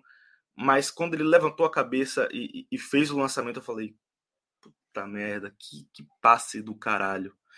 E, e é, eu achei que ele fez uma partida toda muito boa. Toda muito boa e, e merece estar nesse terceiro lugar. Eu poderia citar aqui diversos jogadores que, que para mim é, é, é, estiveram bem hoje, incluindo o Goulart. Né? Eu, eu, achei que Marcinho foi bem hoje.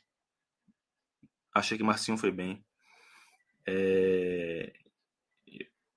Eu vi algumas pessoas criticando o Patrick. Eu não achei Patrick mal, achei Patrick bem também, participativo. Né? É, é, eu, eu, eu poderia citar ele aqui. É, mas eu vou de Daniel, como desempate o passe espetacular do terceiro gol.